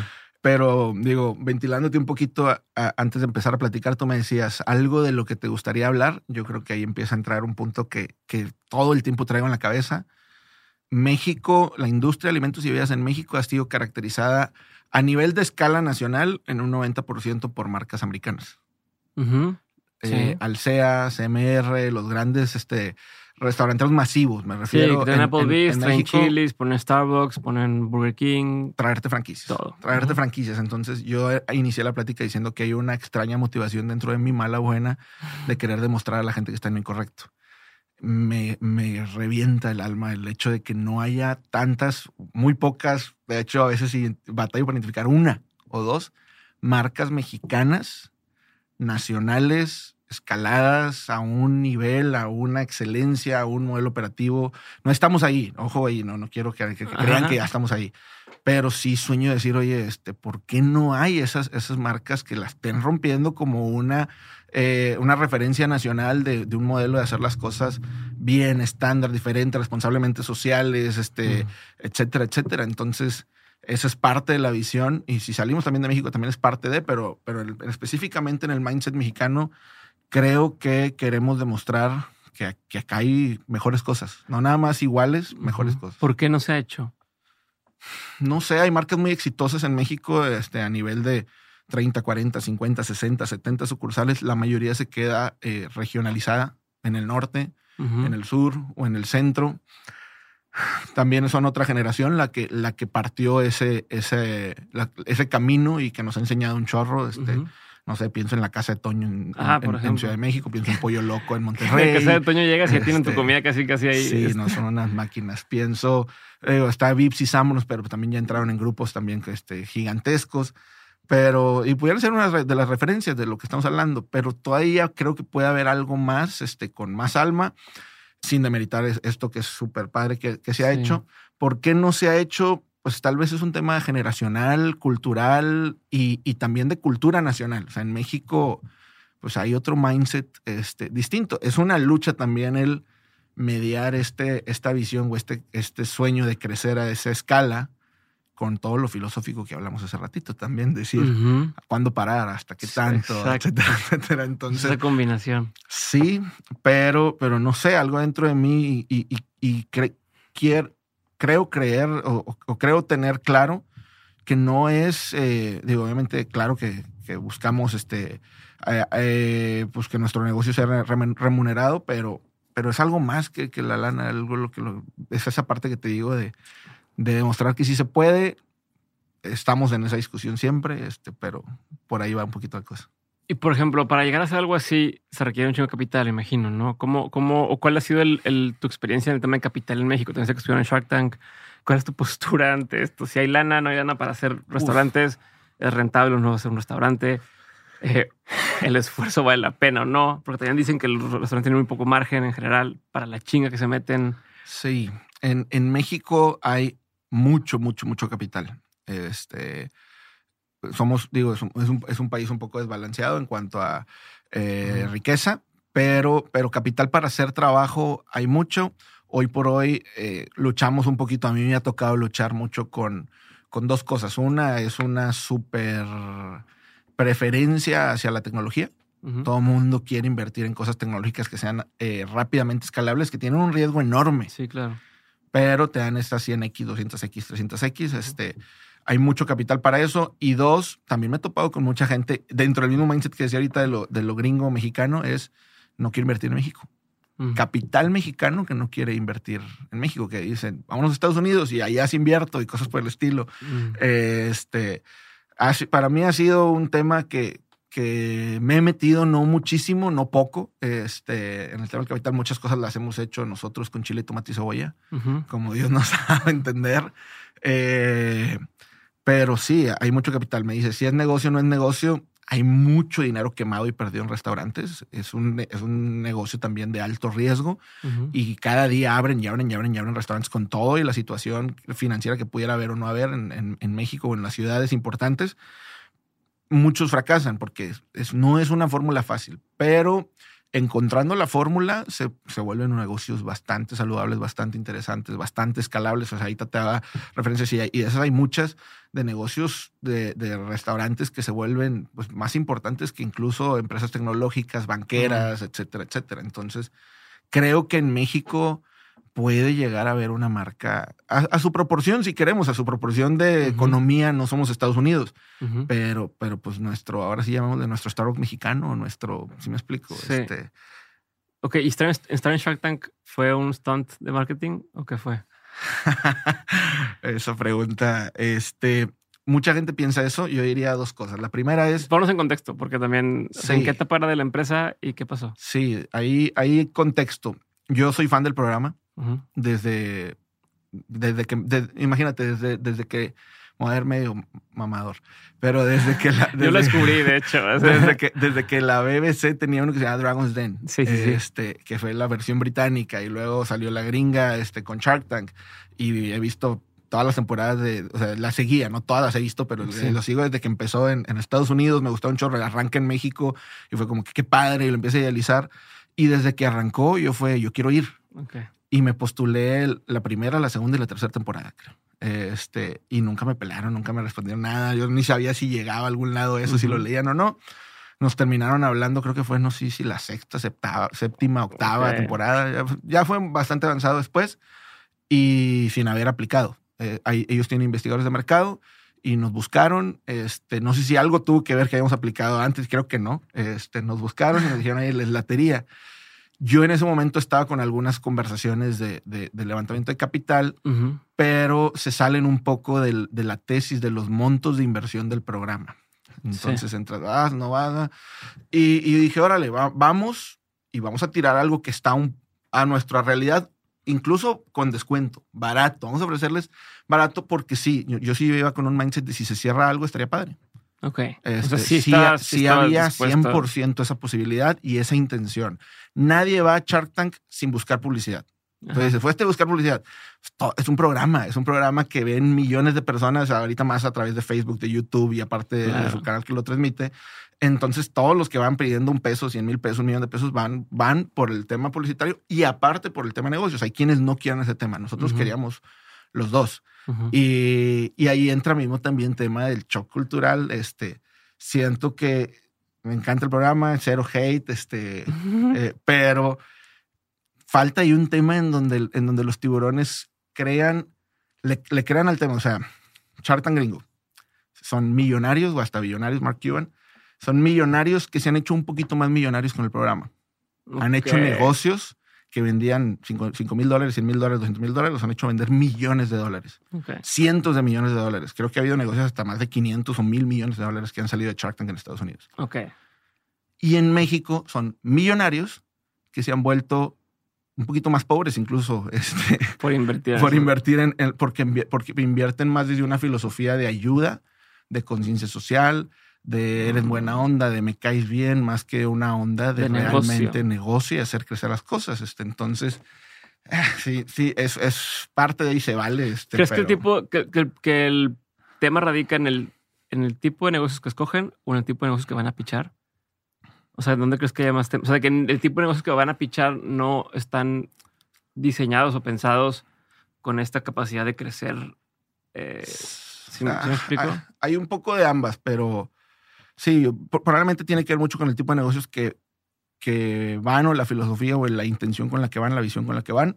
No generalizo porque digo, tampoco he Claro. visto todos y va a haber muchos negocios muy fregones, muchísimos, este, o, más que fregones, todos son fregones, pero escalables con esa Ujú, visión de capital, de hacerlo con el capital.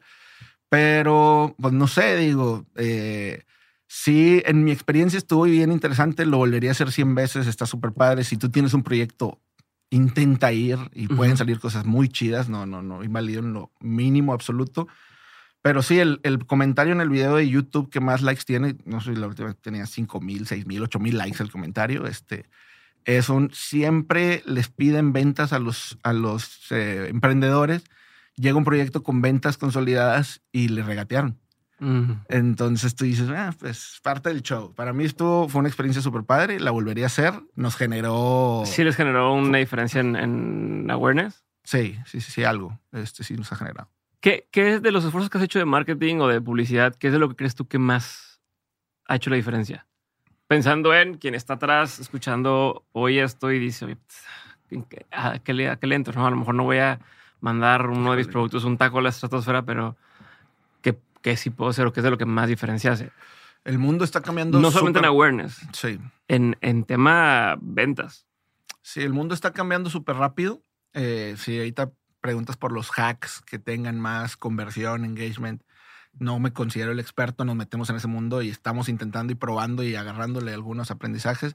Pero tú dices en el long run, de- desde que empezamos, eh, Sí, esos aciertos, estas cosas que dices, a huevo, esto hecho. Pues mira, eh, es una respuesta.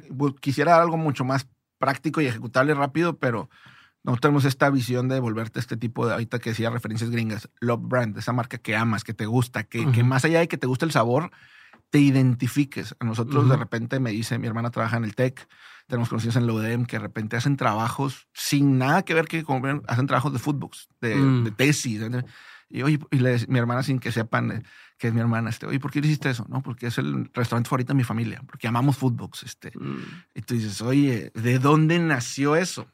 Este, pues creo que es un conjunto de cosas de ser congruentes. O sea, a nivel marketing, intentar ser lo más congruentes, genuinos, auténticos posibles, este, con la calidad del producto, con la filosofía, ser tú. Se dice mucho en este tema del marketing de, de ser tú. Pues como marca tienes una identidad. Entonces, si siempre estás buscando ese hack eh, de, de- de- de llevarlo de cero a 100, no dudo que haya sus casos de viralidad y demás. Al llevar el taco a la estratosfera te puede funcionar. Este, pero, pero no, yo creo que es un tema de, de- de ser tú, de ser genuino, de ser congruente, eh, de estar tú ahí. O sea, por ejemplo, yo todavía a la fecha contesto algunos inbox, este, Mm. eh, me, me meto en qué estamos haciendo, qué estamos comunicando, etcétera, etcétera. Entonces, eh, yo digo, no quiero, no quiero, hey, no, no, no, no sé si decirlo así, pero Sí, dilo. so- soy, soy anti-agencias. ok. O sea, hazlo tú, métete tú. Todo el mundo nos pregunta quién les lleva el marketing. Y no critico las agencias, pero, pero, o sea, nadie va a entender más tu mensaje. Ahora, hay gente tal vez que dice, es que yo no soy bueno en eso. Ah, Pues empieza a desarrollarlo y alguien de tu equipo desarrollalo para que se vuelva in-house. Sí. Pero al final del día nadie va a contestar como tú, nadie va a postear como tú, nadie va a visionar como tú a tu cliente. O sea, el equipo de marketing es Entonces, interno. es interno. ¿Qué, qué, qué- en qué consiste tu equipo de marketing?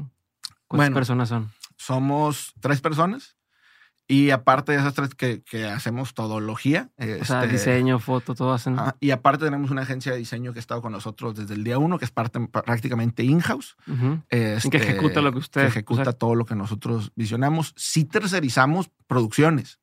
Bueno, tercer- Sí, pero no es lo mismo, no es lo mismo la estrategia o como dices, este esencia a ya la ejecución de. Sí, a- a- yo tercerizo la estrategia, el community management, todo, este, y, y, y- y entrégame resultados. Sí, es un tema que, que hoy por hoy es comple- Yo no lo haría. Ok. No, y, Sí. y a mí me, me llama la atención porque desde que iniciaste, a pesar de que empezaste en una casa, me recuerdo que platicaste que hiciste toda esta sesión de fotos chingona. eh, o sea, que haces parecer que era eh, la cosa ya formal, seria, Sí. como si tuvieras ya mucho tiempo en la industria. O sea, o sea, pare- es que desde el principio pareciera que ya es, ya es un restaurante, ¿no? No como, bueno, voy arrancando y estoy aquí, ¿no? Este, o sea, siempre lo has tenido eso en, la cabeza. Sí, eh, no es esta onda de, de, parecer para ser, es un tema de parecer y, y, estar corriendo para intentar, para estar lo más cerca de lo que estás pareciendo, pero sí, sí, el tema de, de la percepción que, que, das a la gente tiene que ser lo, pues, lo, más, lo más pro posible de un inicio. Este, sí, sí es algo que, Incluso tengo amigos que, tienen, que tienen proyectos B2B que me dicen, no, el tema del marketing, no, o sea, todo es marketing, no es personas. Este, Si le vendes a una empresa mm, eh, material químico para hacer lo que sea, al final del día el de compras es una, persona, a la cual robot. adquirir y convencer y este y que el dueño diga eh, quién es este cuate, etcétera, etcétera. Entonces es parte de eso. ¿Qué, qué ha sido uno de los peores aciertos, peores errores que has cometido en este proceso? O sea, que digas, ¿sabes qué? Este, ahí de plano perdimos lana o de plano fue mala estrategia. Eh. Híjole, hemos cometido muchos. Eh, uno eh, tiene que ver con tal vez ir más. El, tema del crecimiento es algo, una ciencia súper inexacta, este, no absoluta. Pero es este, es este juego de ritmo de, de parar, acelerar, parar, acelerar. Yo creo que aceleramos en una etapa en donde nos dolió mucho este, y lo paramos y corregimos. Y ahorita es, ese tema un poquito a veces de ir más rápido de lo que debes de ir. Entonces vas a parar, Juan, me preguntan mucho, pues, pues no tanto, entonces empiezas a jugar con, con esa impaciencia un poco. Algunas aperturas tal vez fuera de timing, este, o sea, no, hemos cometido errores. Eh, la segunda sucursal que abrimos, la abrimos siendo el, el único local abierto de la plaza. Mm. Eh, este, en una plaza escondidísima y mal escogida. Este, y de repente era, oye, pues no viene gente. Este, pues es que, ¿por qué te metiste aquí? No, pues porque me la vendió el broker como la mejor plaza del mundo y como que iba yo iba a ser. Y, es la que está vacía hoy. La plaza, hay varias plazas vacías. La que está por la UDEM. Eh, no, ese, no es esa. Ah, que ahorita también ya está vacía. Ya nomás están ustedes casi. Sí, sí, sí, sí.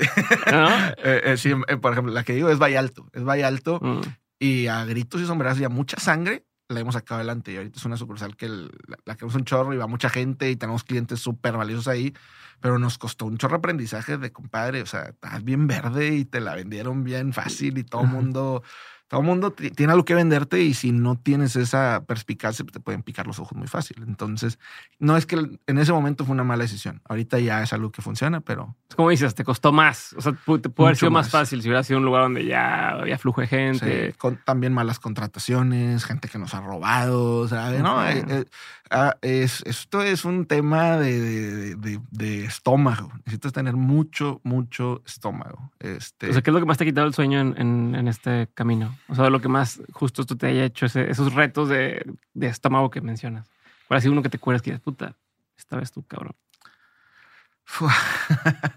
hay, hay, varios. Este, gente, o sea, digo, uno fue un gerente que se metió por, a las oficinas por la ventana a agarrar unos cheques este, salteados de una chequera los falsificó, fue a los bancos, contrató, le pagó una lana a alguien para que fuera el portador, o alguien de confianza. Órale. Este, esa fue una. Eh, otra, de repente, empleados que dices, este, todo el amor del mundo y de repente te dan el volteón bien raro. Este, bueno, de hecho, colaborar, no me gusta decirle empleados.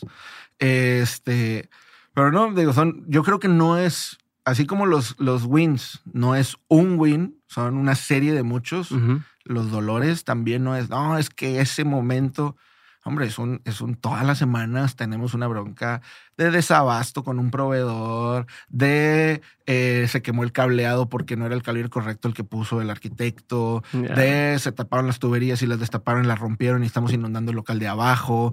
Este, o sea, es todo el tiempo hay algo. Todo el tiempo hay algo. Bueno, ¿en qué momento empezó a ver la pena esa chinga?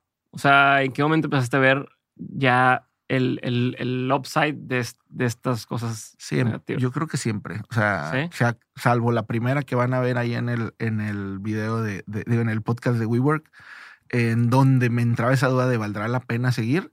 Todas las demás han sido un tema en donde ves buena, buena, buena, mala que dices, oye, pues que las otras tres buenas, y lo buena, buena, buena, mala, buena, buena, buena, buena, buena, buena, mala. Ya, ya. Que dices, se balancea, ya, ya hay un... Dices, esto va hacia adelante, la visión está padre, todo lo que estamos construyendo, no.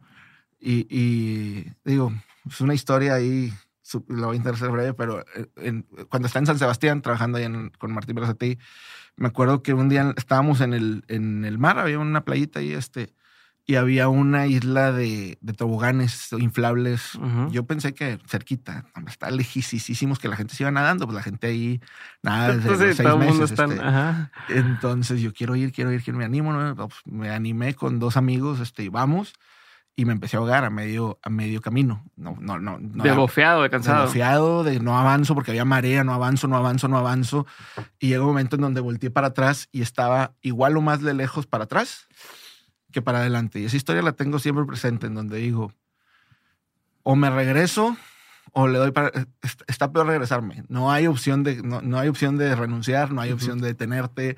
Hay broncas, sí. Va a haber más, sí, vale la pena. Ya estás más cerquita que el de, allá que de, lo que querías que de rajarte. Entonces... ¿Le seguiste? Le seguí y llegué tragando agua. Este, llegó una, una lanchita por mí y me rescató después. Este, pero lo, relaciono mucho con el tema de, mi vida y de, mi proyecto, este, en donde digo, no, ya no, no te puedes rajar, no te puedes rajar. Ok, ok. A ver, nada más una duda expresa este tema. ¿A partir de qué año o qué, etapa de la empresa ya tenías cierta tranquilidad o estabilidad financiera? Tú. O sea, porque una cosa también es, o sea, si al principio te pagabas un sueldo o no, o a partir de qué punto pudiste bueno, ya puedo pagar un sueldo y ya voy creciendo y siempre me puedo pagar un sueldo. O sea, ¿cuánto tiempo pasó para que esto fuera? Ah, habrá sido aproximadamente tres años. Ok. Tres, cuatro años más o menos. ¿El primer año no te pagabas sueldo? ¿Te pagabas un sueldo? Me pagaba el sueldo de la función operativa que hacía como cocinero, mesero. Ok. O sea, nos pagamos como, como que, era un sueldo y, y, nos servía en ese momento para... Pues te tocó veces que no te pagabas o cosas. O sí, claro. Justo. y a partir del año 3, 4 es donde ya... Una constante. Podías decir, bueno, ya he perdido, ya hay una constante. Sí. ¿Ya estabas casado? No. No, no, no. Me, casé como al... Eh, como el quinto año de haber empezado. Pero ya estabas con, tus, con tu... O sea, estabas de ¿Cuál era la conversación ahí? O sea, no era un tema de oye, güey, pues yo no veo que esto avance, o sí, o, oye, ten paciencia, pues si va a jalar, o sea, no. E, ella, yo y ella empezamos a ser novios cuando yo daba clases de guitarra y de batería en una escuelita de música a 70 pesos la hora y no creas que tenía muchas horas. Entonces, eh, no, ella siempre ha tenido ¿A qué edad más o menos tenías tú? A los 21, 20, a los 20, 21, 22, más o menos. Este, Sí, sí, ella, ella ha creído, aparte en el proyecto, en mí desde un inicio y la verdad que es, ha sido parte fundamental. Pero ¿no sientes de pronto esta presión o no sentías cómo lo administrabas el, el no sé, el decir, oye, güey, pues creo en el proyecto, veo cada vez viene más gente a comer o, o nos han reseñado bien o lo que sea, pero todavía no da. O sea, no llegó a algún punto en el que decías, pues un año más y si todavía no da, este, tal, o, y, o que ella te, dijera justo, ¿no? De, güey, pues consíguete una chamba, ¿no? Este. Ahí te va. Dudas siempre. Todo el mundo dice, oye, nunca te ha entrado la duda de abrir los domingos. Mm. Dudas siempre ha habido de todo, pero es esa duda como de me regreso, le sigo, síguele síguele, síguele. Siempre, la respuesta ha sido siempre muy fuerte en mi cabeza de síguele. No, esa duda nunca ha sido lo suficientemente grande como para decir, no, ¿sabes qué? Me regresé un ratito, o le frené, o no. No, no, siempre ha sido muy. Y ahorita a estas alturas es matar o morir. Cuando estás en estas etapas bajoneado, ¿qué te levanta? O sea, en estos momentos a lo mejor dices, puta, no sé, se me juntaron 10 cosas o me robaron y aparte no sé qué y aparte tal que a veces, a veces, no sé si te pasa que digas, ah, ya, a chingar a su madre. O sea, o sea, como estoy batallando, creo que a lo mejor no tendría que poder, no tendría que batallar, ¿no? Este, o que andas simplemente bajoneado, que dices, güey, hoy no, hoy no, hoy no, hoy no quiero hablar con nadie, tal. ¿Qué te saca de ese, de esa racha? Pues mucho es, es esa fe de que o sea, yo, yo cuando platico esta tensión de decidir si me iba por A o B y me fui por B, yo estoy seguro que fue porque Dios me llevó por ahí. Y es esta frase de si tú me llevaste por ahí, pues tú me vas a sacar. a ver cómo le haces, pero. Este, y, esto va a funcionar de alguna u otra manera, no perfecto en todo el camino, pero tengo fe de que digo, este, a ver, Dios, ¿qué hago? ¿Qué hago? ¿Qué hago? ¿Qué hago? Y encuentro esa, esa, esa fuerza, a veces más rápido, a veces más lento, a veces más bonito, a veces más feo, pero siempre la he encontrado. ¿Cuál ha sido uno de los peores consejos que te han dado? Uno de los peores consejos que me han dado. Eh, híjole. Mm, mm, mm. En lo personal o en lo laboral, cualquiera. Mira, por ejemplo, regresando, digo, son, son dos, tres ideas de las cuales se centra todo lo que hemos estado hablando. Regresando a este tema de, del capital, eh, por ahí un muy buen amigo que quiero mucho respeto, pero que me ha ayudado mucho en el tema financiero y demás, él siempre me ha dicho, oye, el, el mundo no es Shark Tank la gente aquí es mucho más numérica y sistemas y los modelos financieros y los datos y, y no es cierto. Yo no creo eso. Yo creo que la gente es hiper emocional mm. y la gente toma decisiones siempre con una base emocional, microeconómicas y macroeconómicas, en bolsa y entonces, ahorita estoy leyendo un libro que se llama, lo regaló mi socio, La psicología del dinero, eh, y, ah, y el cuate habla mucho sobre que todas las decisiones financieras en el mundo están regidas por dónde naciste, dónde creciste, tu familia, tu cultura, tu país. Entonces, eh, ¿a qué voy con eso? Regresamos al tema de toda la gente son personas, hay que entender a las personas, hay que generar esa confianza con las personas, hay que valorar a las personas porque claro que el número importa y te vas a meter en el número y tiene que hacer sentido, pero hay demasiada emoción para bien y para mal. Pues por eso suceden esas catástrofes como las que hablábamos ahorita de los emprendimientos que levantan lana por aquí y por allá. Ok, chingón. ¿Cuál ha sido uno de los, de los mejores consejos que te han dado? Uno de los mejores consejos que me han dado.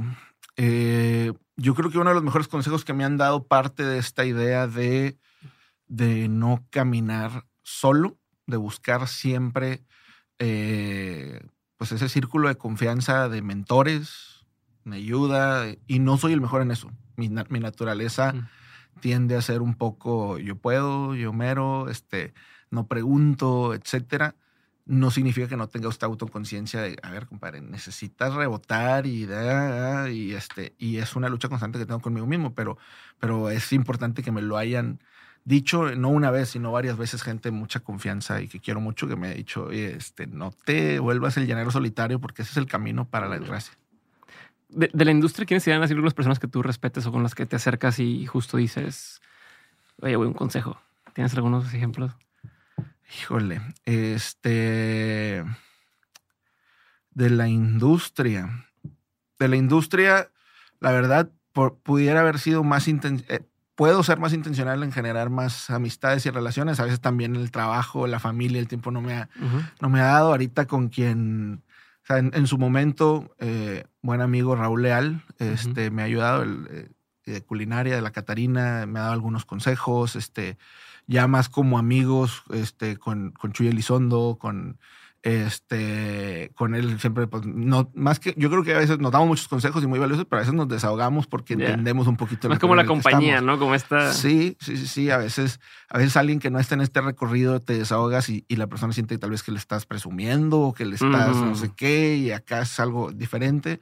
Este y, conozco a mucha gente de la industria, pero no, no, me no, llegamos a esa confianza tal vez de meternos a platicar este, más a detalle o más genuinamente de qué estás viviendo. ¿Qué es un consejo que tú antes dabas como un buen consejo y que ya no das o ya no darías? Ay, joder, está buena. Déjame la pienso. Sí, unos segundos.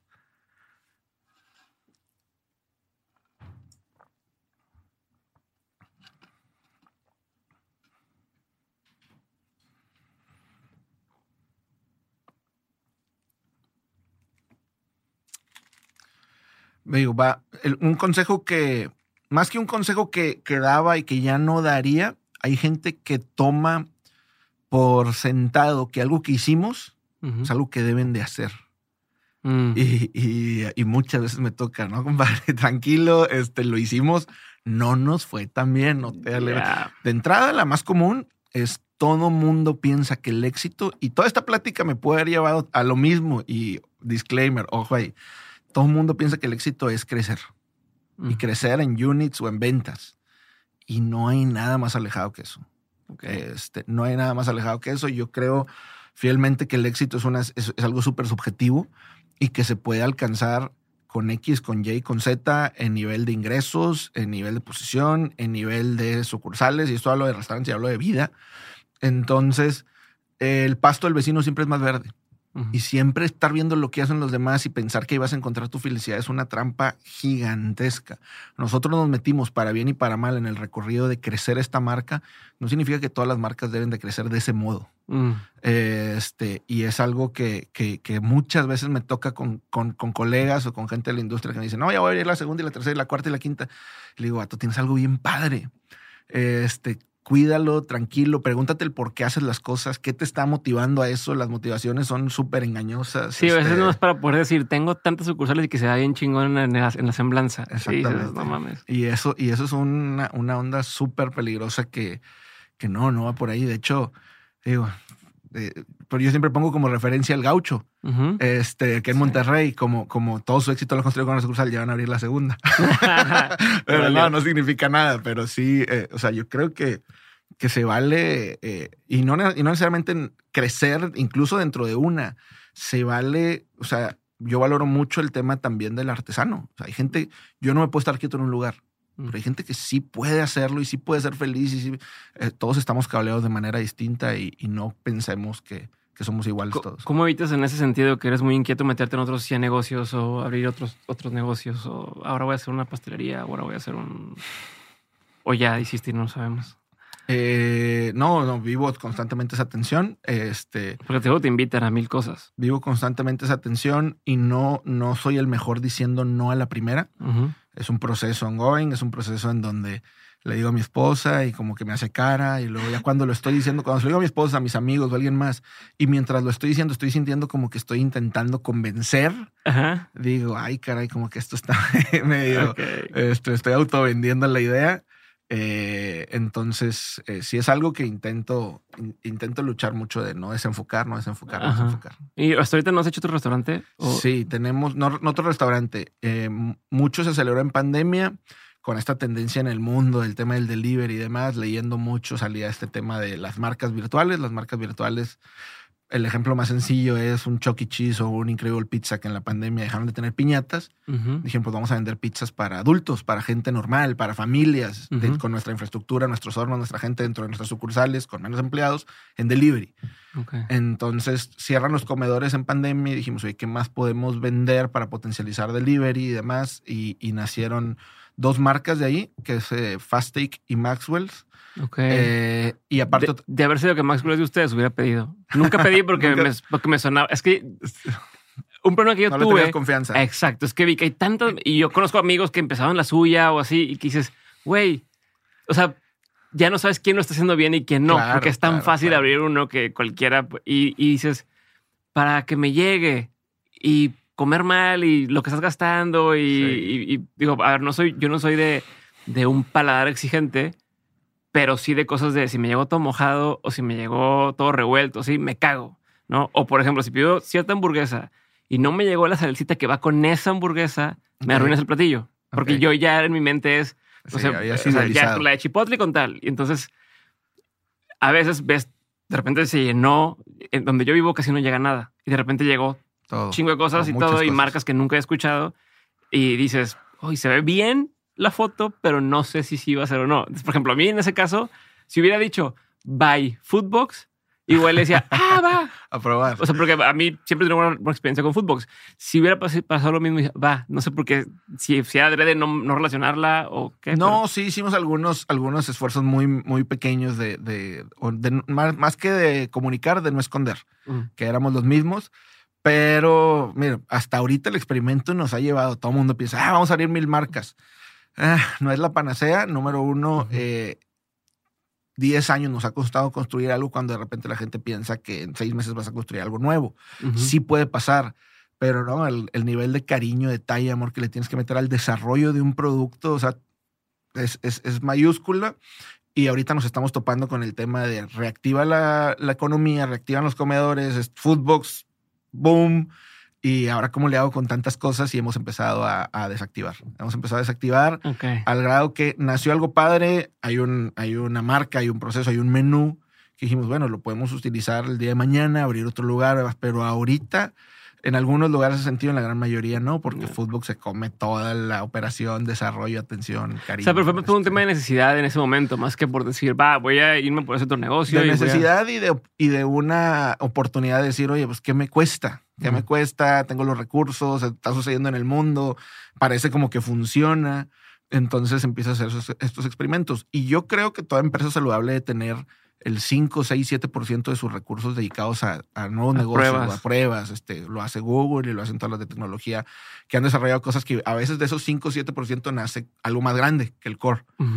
Pero eh, 5, 7%, ya cuando algo empieza a luchar contra, contra tu core, este, es bien peligroso. Entonces, sí, ahorita. Sí, requiere la conversación de o le entramos o. Sí. Pero a ver, fútbol se empezó similar a como esto que estás haciendo ahorita, estos experimentos de, de marcas virtuales.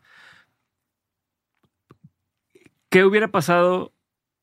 O sea, ¿tú crees que si tú no tuvieras Footbox y hubieras empezado estas dos marcas, las podrías, sabiendo lo que sabes, o sea, no borrando la historia, ¿no? Pero imagínate que por X razón ya no existe Footbox porque lo que tú quieras. ¿Crees que las podrías llevar a lo que has llevado Footbox con lo que sabes?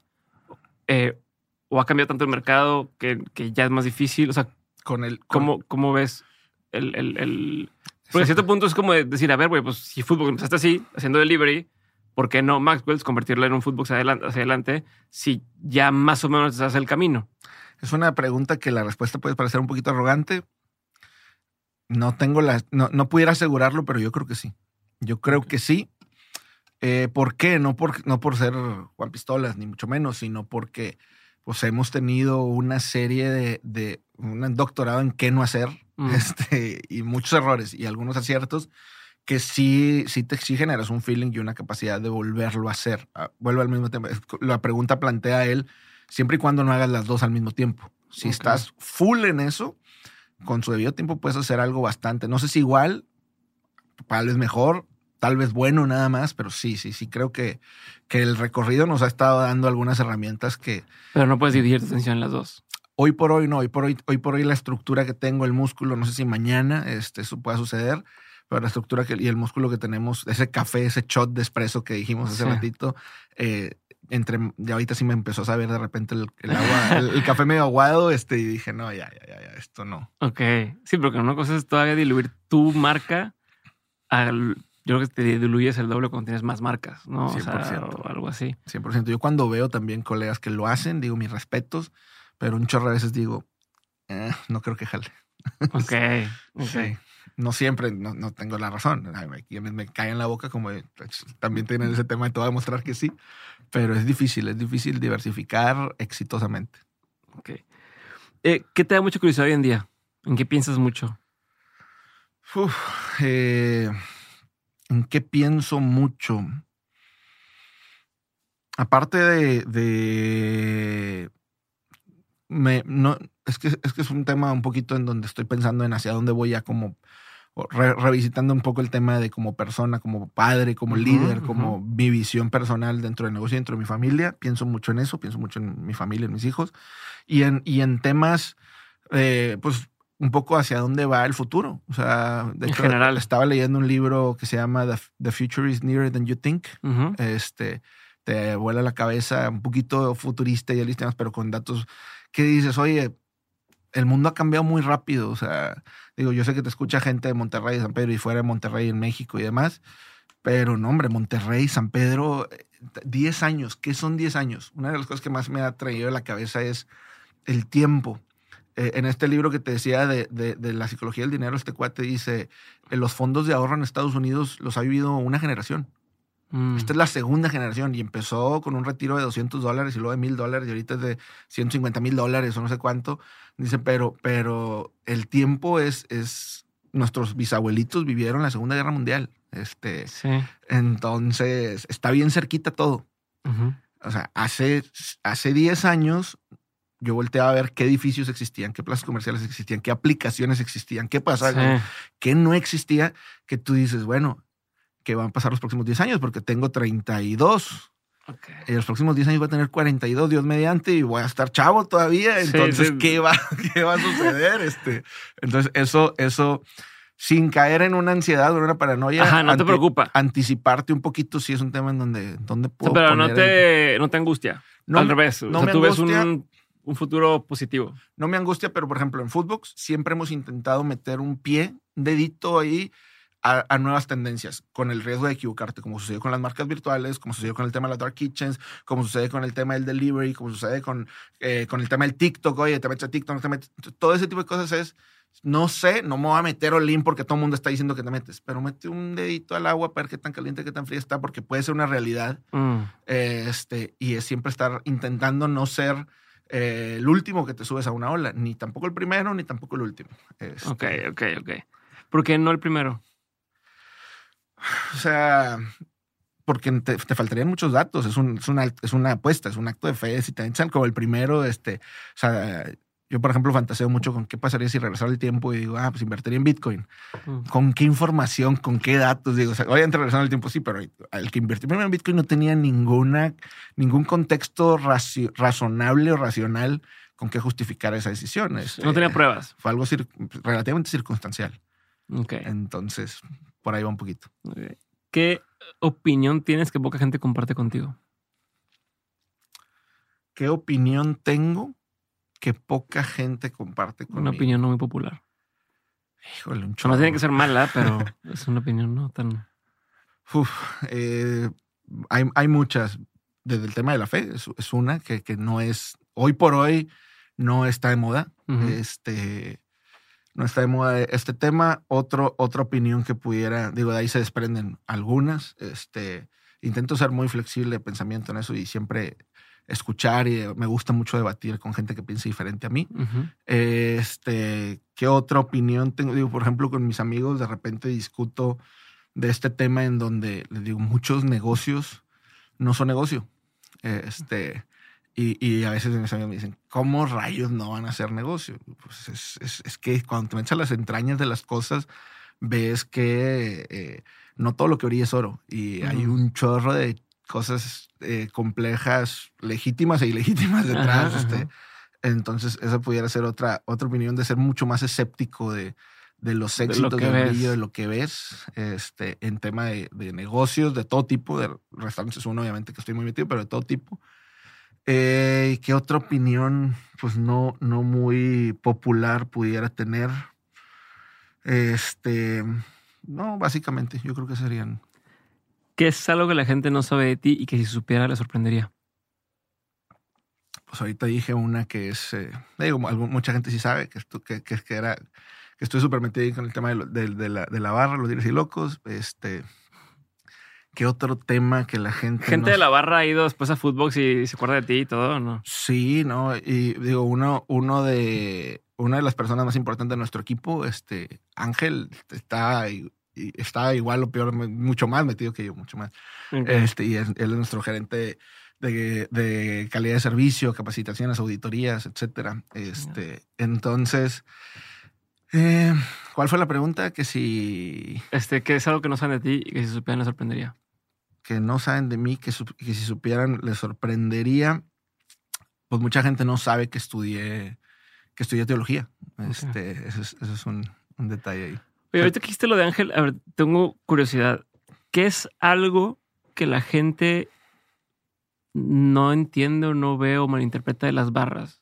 O sea, de estos del libres y locos, de la adicción, de cualquiera. O sea, por fuera uno ve pues este grupo de personas demasiado apasionadas por tal, incluso, pues a veces, como recientemente pasó, llegan los golpes, que también no sabes si sí son o no. Sé, todo ese tema político de por medio, pero tú que estuviste muy metido eh, en, estos grupos, o no se puede llamar así, pues como grupos, eh, ¿qué se malinterpreta desde afuera? O, o, incluso qué cosas dices, no, sí, sí es así, ¿no? Este.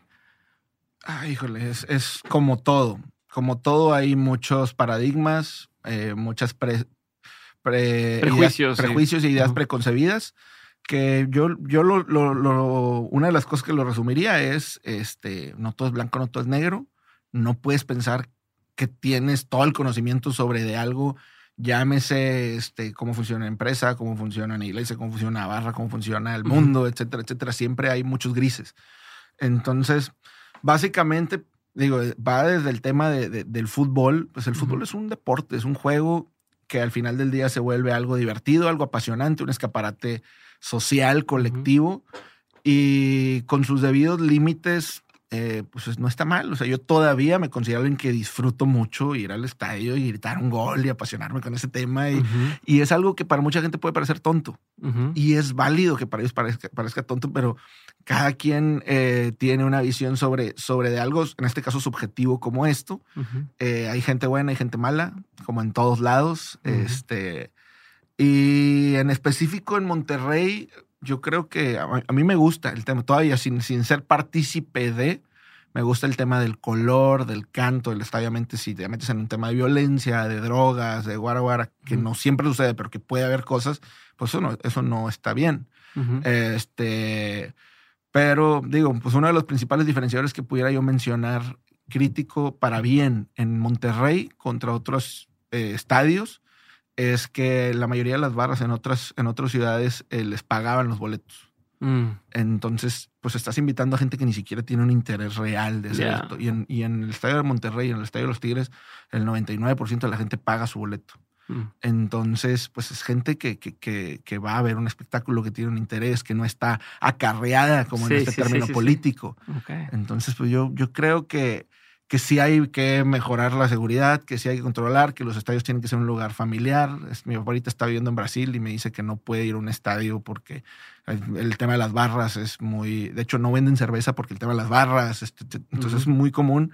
Entonces está padre que, que, en México siga siendo familiar, esperemos que sí siga siendo. Este, Pero pues ojalá y este los Tigres queden campeones este año. Este. Arriba, Tigres. Este, oye, eh, te iba a preguntar, ¿qué, ¿qué consumes tú bastante? O sea, no consumes de, de sustancias. no, ¿qué consumes de, de, por ejemplo, qué programas ves, qué lees, qué te gusta estar viendo en redes, qué cuentas sigues? Siempre dar algunos ejemplos de cosas de las, a las que constantemente regresas, ¿no? Incluso si es algún podcast en particular, si es algún algún, te digo, algún, algún canal de YouTube, o sea, algo que, pero específico. Sí, sí, sí. Sí, eh, últimamente he estado un poco regresando a, la frecuencia que, que, llegué a tener antes, en donde era bastante más alta mi consumo de, de podcast y contenido que me ayudara. Eh, uno que recomiendo mucho es How I, How Build This. este, eh, hay otro que se llama Entre Leadership, Entre Leadership de Dave Ramsey. Este, Dave Ramsey tiene un chingo de. Sí. Eh, y, Dave, Ramsey, ¿cómo se dice? Este, Networks, no sé cómo viene. Tiene todo un mega imperio ahí de contenido de todo tipo. Y, eh, eh, tienen invitados súper fregones. hay un cuate que se llama Craig Rochelle, que, que ese cuate, desde, la, desde el punto de vista, por ejemplo, mucha gente que, que, que, que te va a escuchar, mucha gente, por ejemplo, que comparte conmigo el tema de la fe, tiene la gran duda de cómo vivir en un mundo real fuera de la iglesia. Esta vida de, estudiante, emprendedor, empleado, trabajador, empresario. Y, hay gente que lo aterriza bastante bien y que tiene mucha influencia dentro del mundo empresarial y, emprendedorismo. Que es, uno es Craig Rochelle y el otro es Andy Stanley, que me gusta mucho escucharlos. Este, que invitan a empresarios también top y demás y abordan temas que, tienen que ver con esto. Eh, leo mucho, busco, busco libros de algunos autores que ya, ya ni siquiera sé cómo llego a las recomendaciones, pero de repente veo gente que, que, que, tiene alguna autoridad este, sobre un tema que le doy confianza y que recomienda libros. Este, y constantemente estoy, estoy buscando libros que, que me añaden contenido. Este, eh, desde Jim Collins, pues me leo todos sus libros. Este, eh, Simon Sinek también me leo todos sus libros. Este que he leído últimamente, aparte de, ahorita los que mencioné de, del futuro y del, del dinero. Híjole, necesito ahí el hack. El hack este, no, la, la, realidad es, eh, esos son dos, tres podcasts a los cuales regreso constantemente. Eh, y ya me digo, John Maxwell también leo algo de, de, sus libros que tienen que ver con tema de liderazgo. Este, y Ya hay, hay un cuate que se llama eh, el de el de este que escribió el libro de Start with, with Profit, que se llama Brian Hollowitz. Brian, Mike, Mike, Mike, Mike Hollowitz, o Mike, mm, no sé qué más de Hollowitz, que, hace varios de estos. De, sí, de Profit First Profit First, Pumpkin, Plan, este, Toilet Paper Entrepreneur, cosas así. Este, Mike Mikawolowitz, una madre así. sí. Este, son libros que últimamente me han... Hay uno, uno que está muy chido que se llama The Messy Middle Ok. Que tiene ah, que. Ah, sí, de, sí, sí sé quién. El que, que hizo Adobe, que hizo. Sí. 99U y este. Scott Belsky. Scott Belsky. Y ese cuate me identifico mucho con este tema de vivimos en una cultura de iniciar cosas o de salidas, de ventas, de, de vendí mi negocio, lo llevé a... Es de lo que se habla. Sí, pero nadie habla de, del proceso, de, del esperar en el horno, del, del messy middle. Este, entonces es una idea que traigo mucho presente de ahorita que me decías en el tema de desistir, no desistir, seguir, digo, en el año 10, yo siempre digo a mi equipo, oye, Panchito tiene 30 años, 40 años, 50, 60 años como empresa. Tranquilos, tranquilos. Estamos en. O sea, estamos, empezando todavía, 100%, Sí. Chingan. ¿Qué.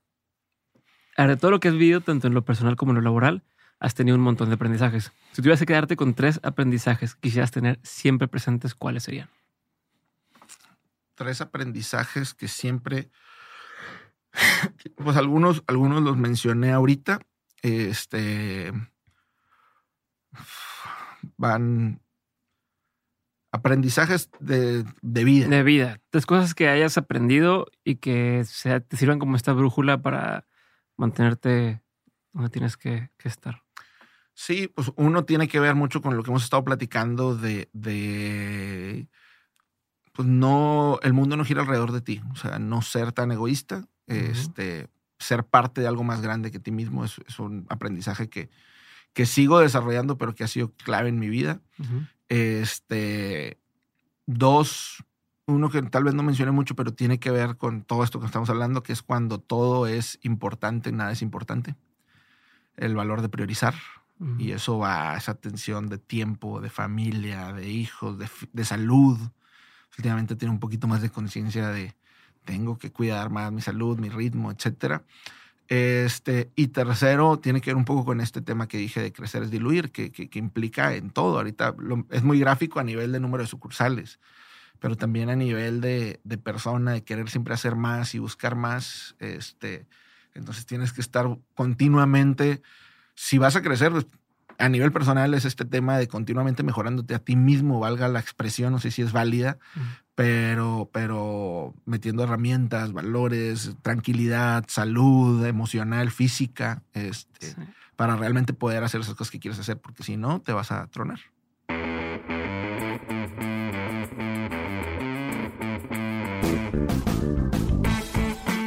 Gracias por haber escuchado este episodio y por ser parte de este movimiento que estamos construyendo en Dementes. Si quieres ayudarme a hacer que más personas abran su mente, desafíen el status quo y que hagan realidad sus proyectos, puedes hacerlo corriendo la voz. Comparte este episodio, sube lo que aprendiste a Twitter o Instagram, escríbele un mensaje o etiqueta a mis invitados.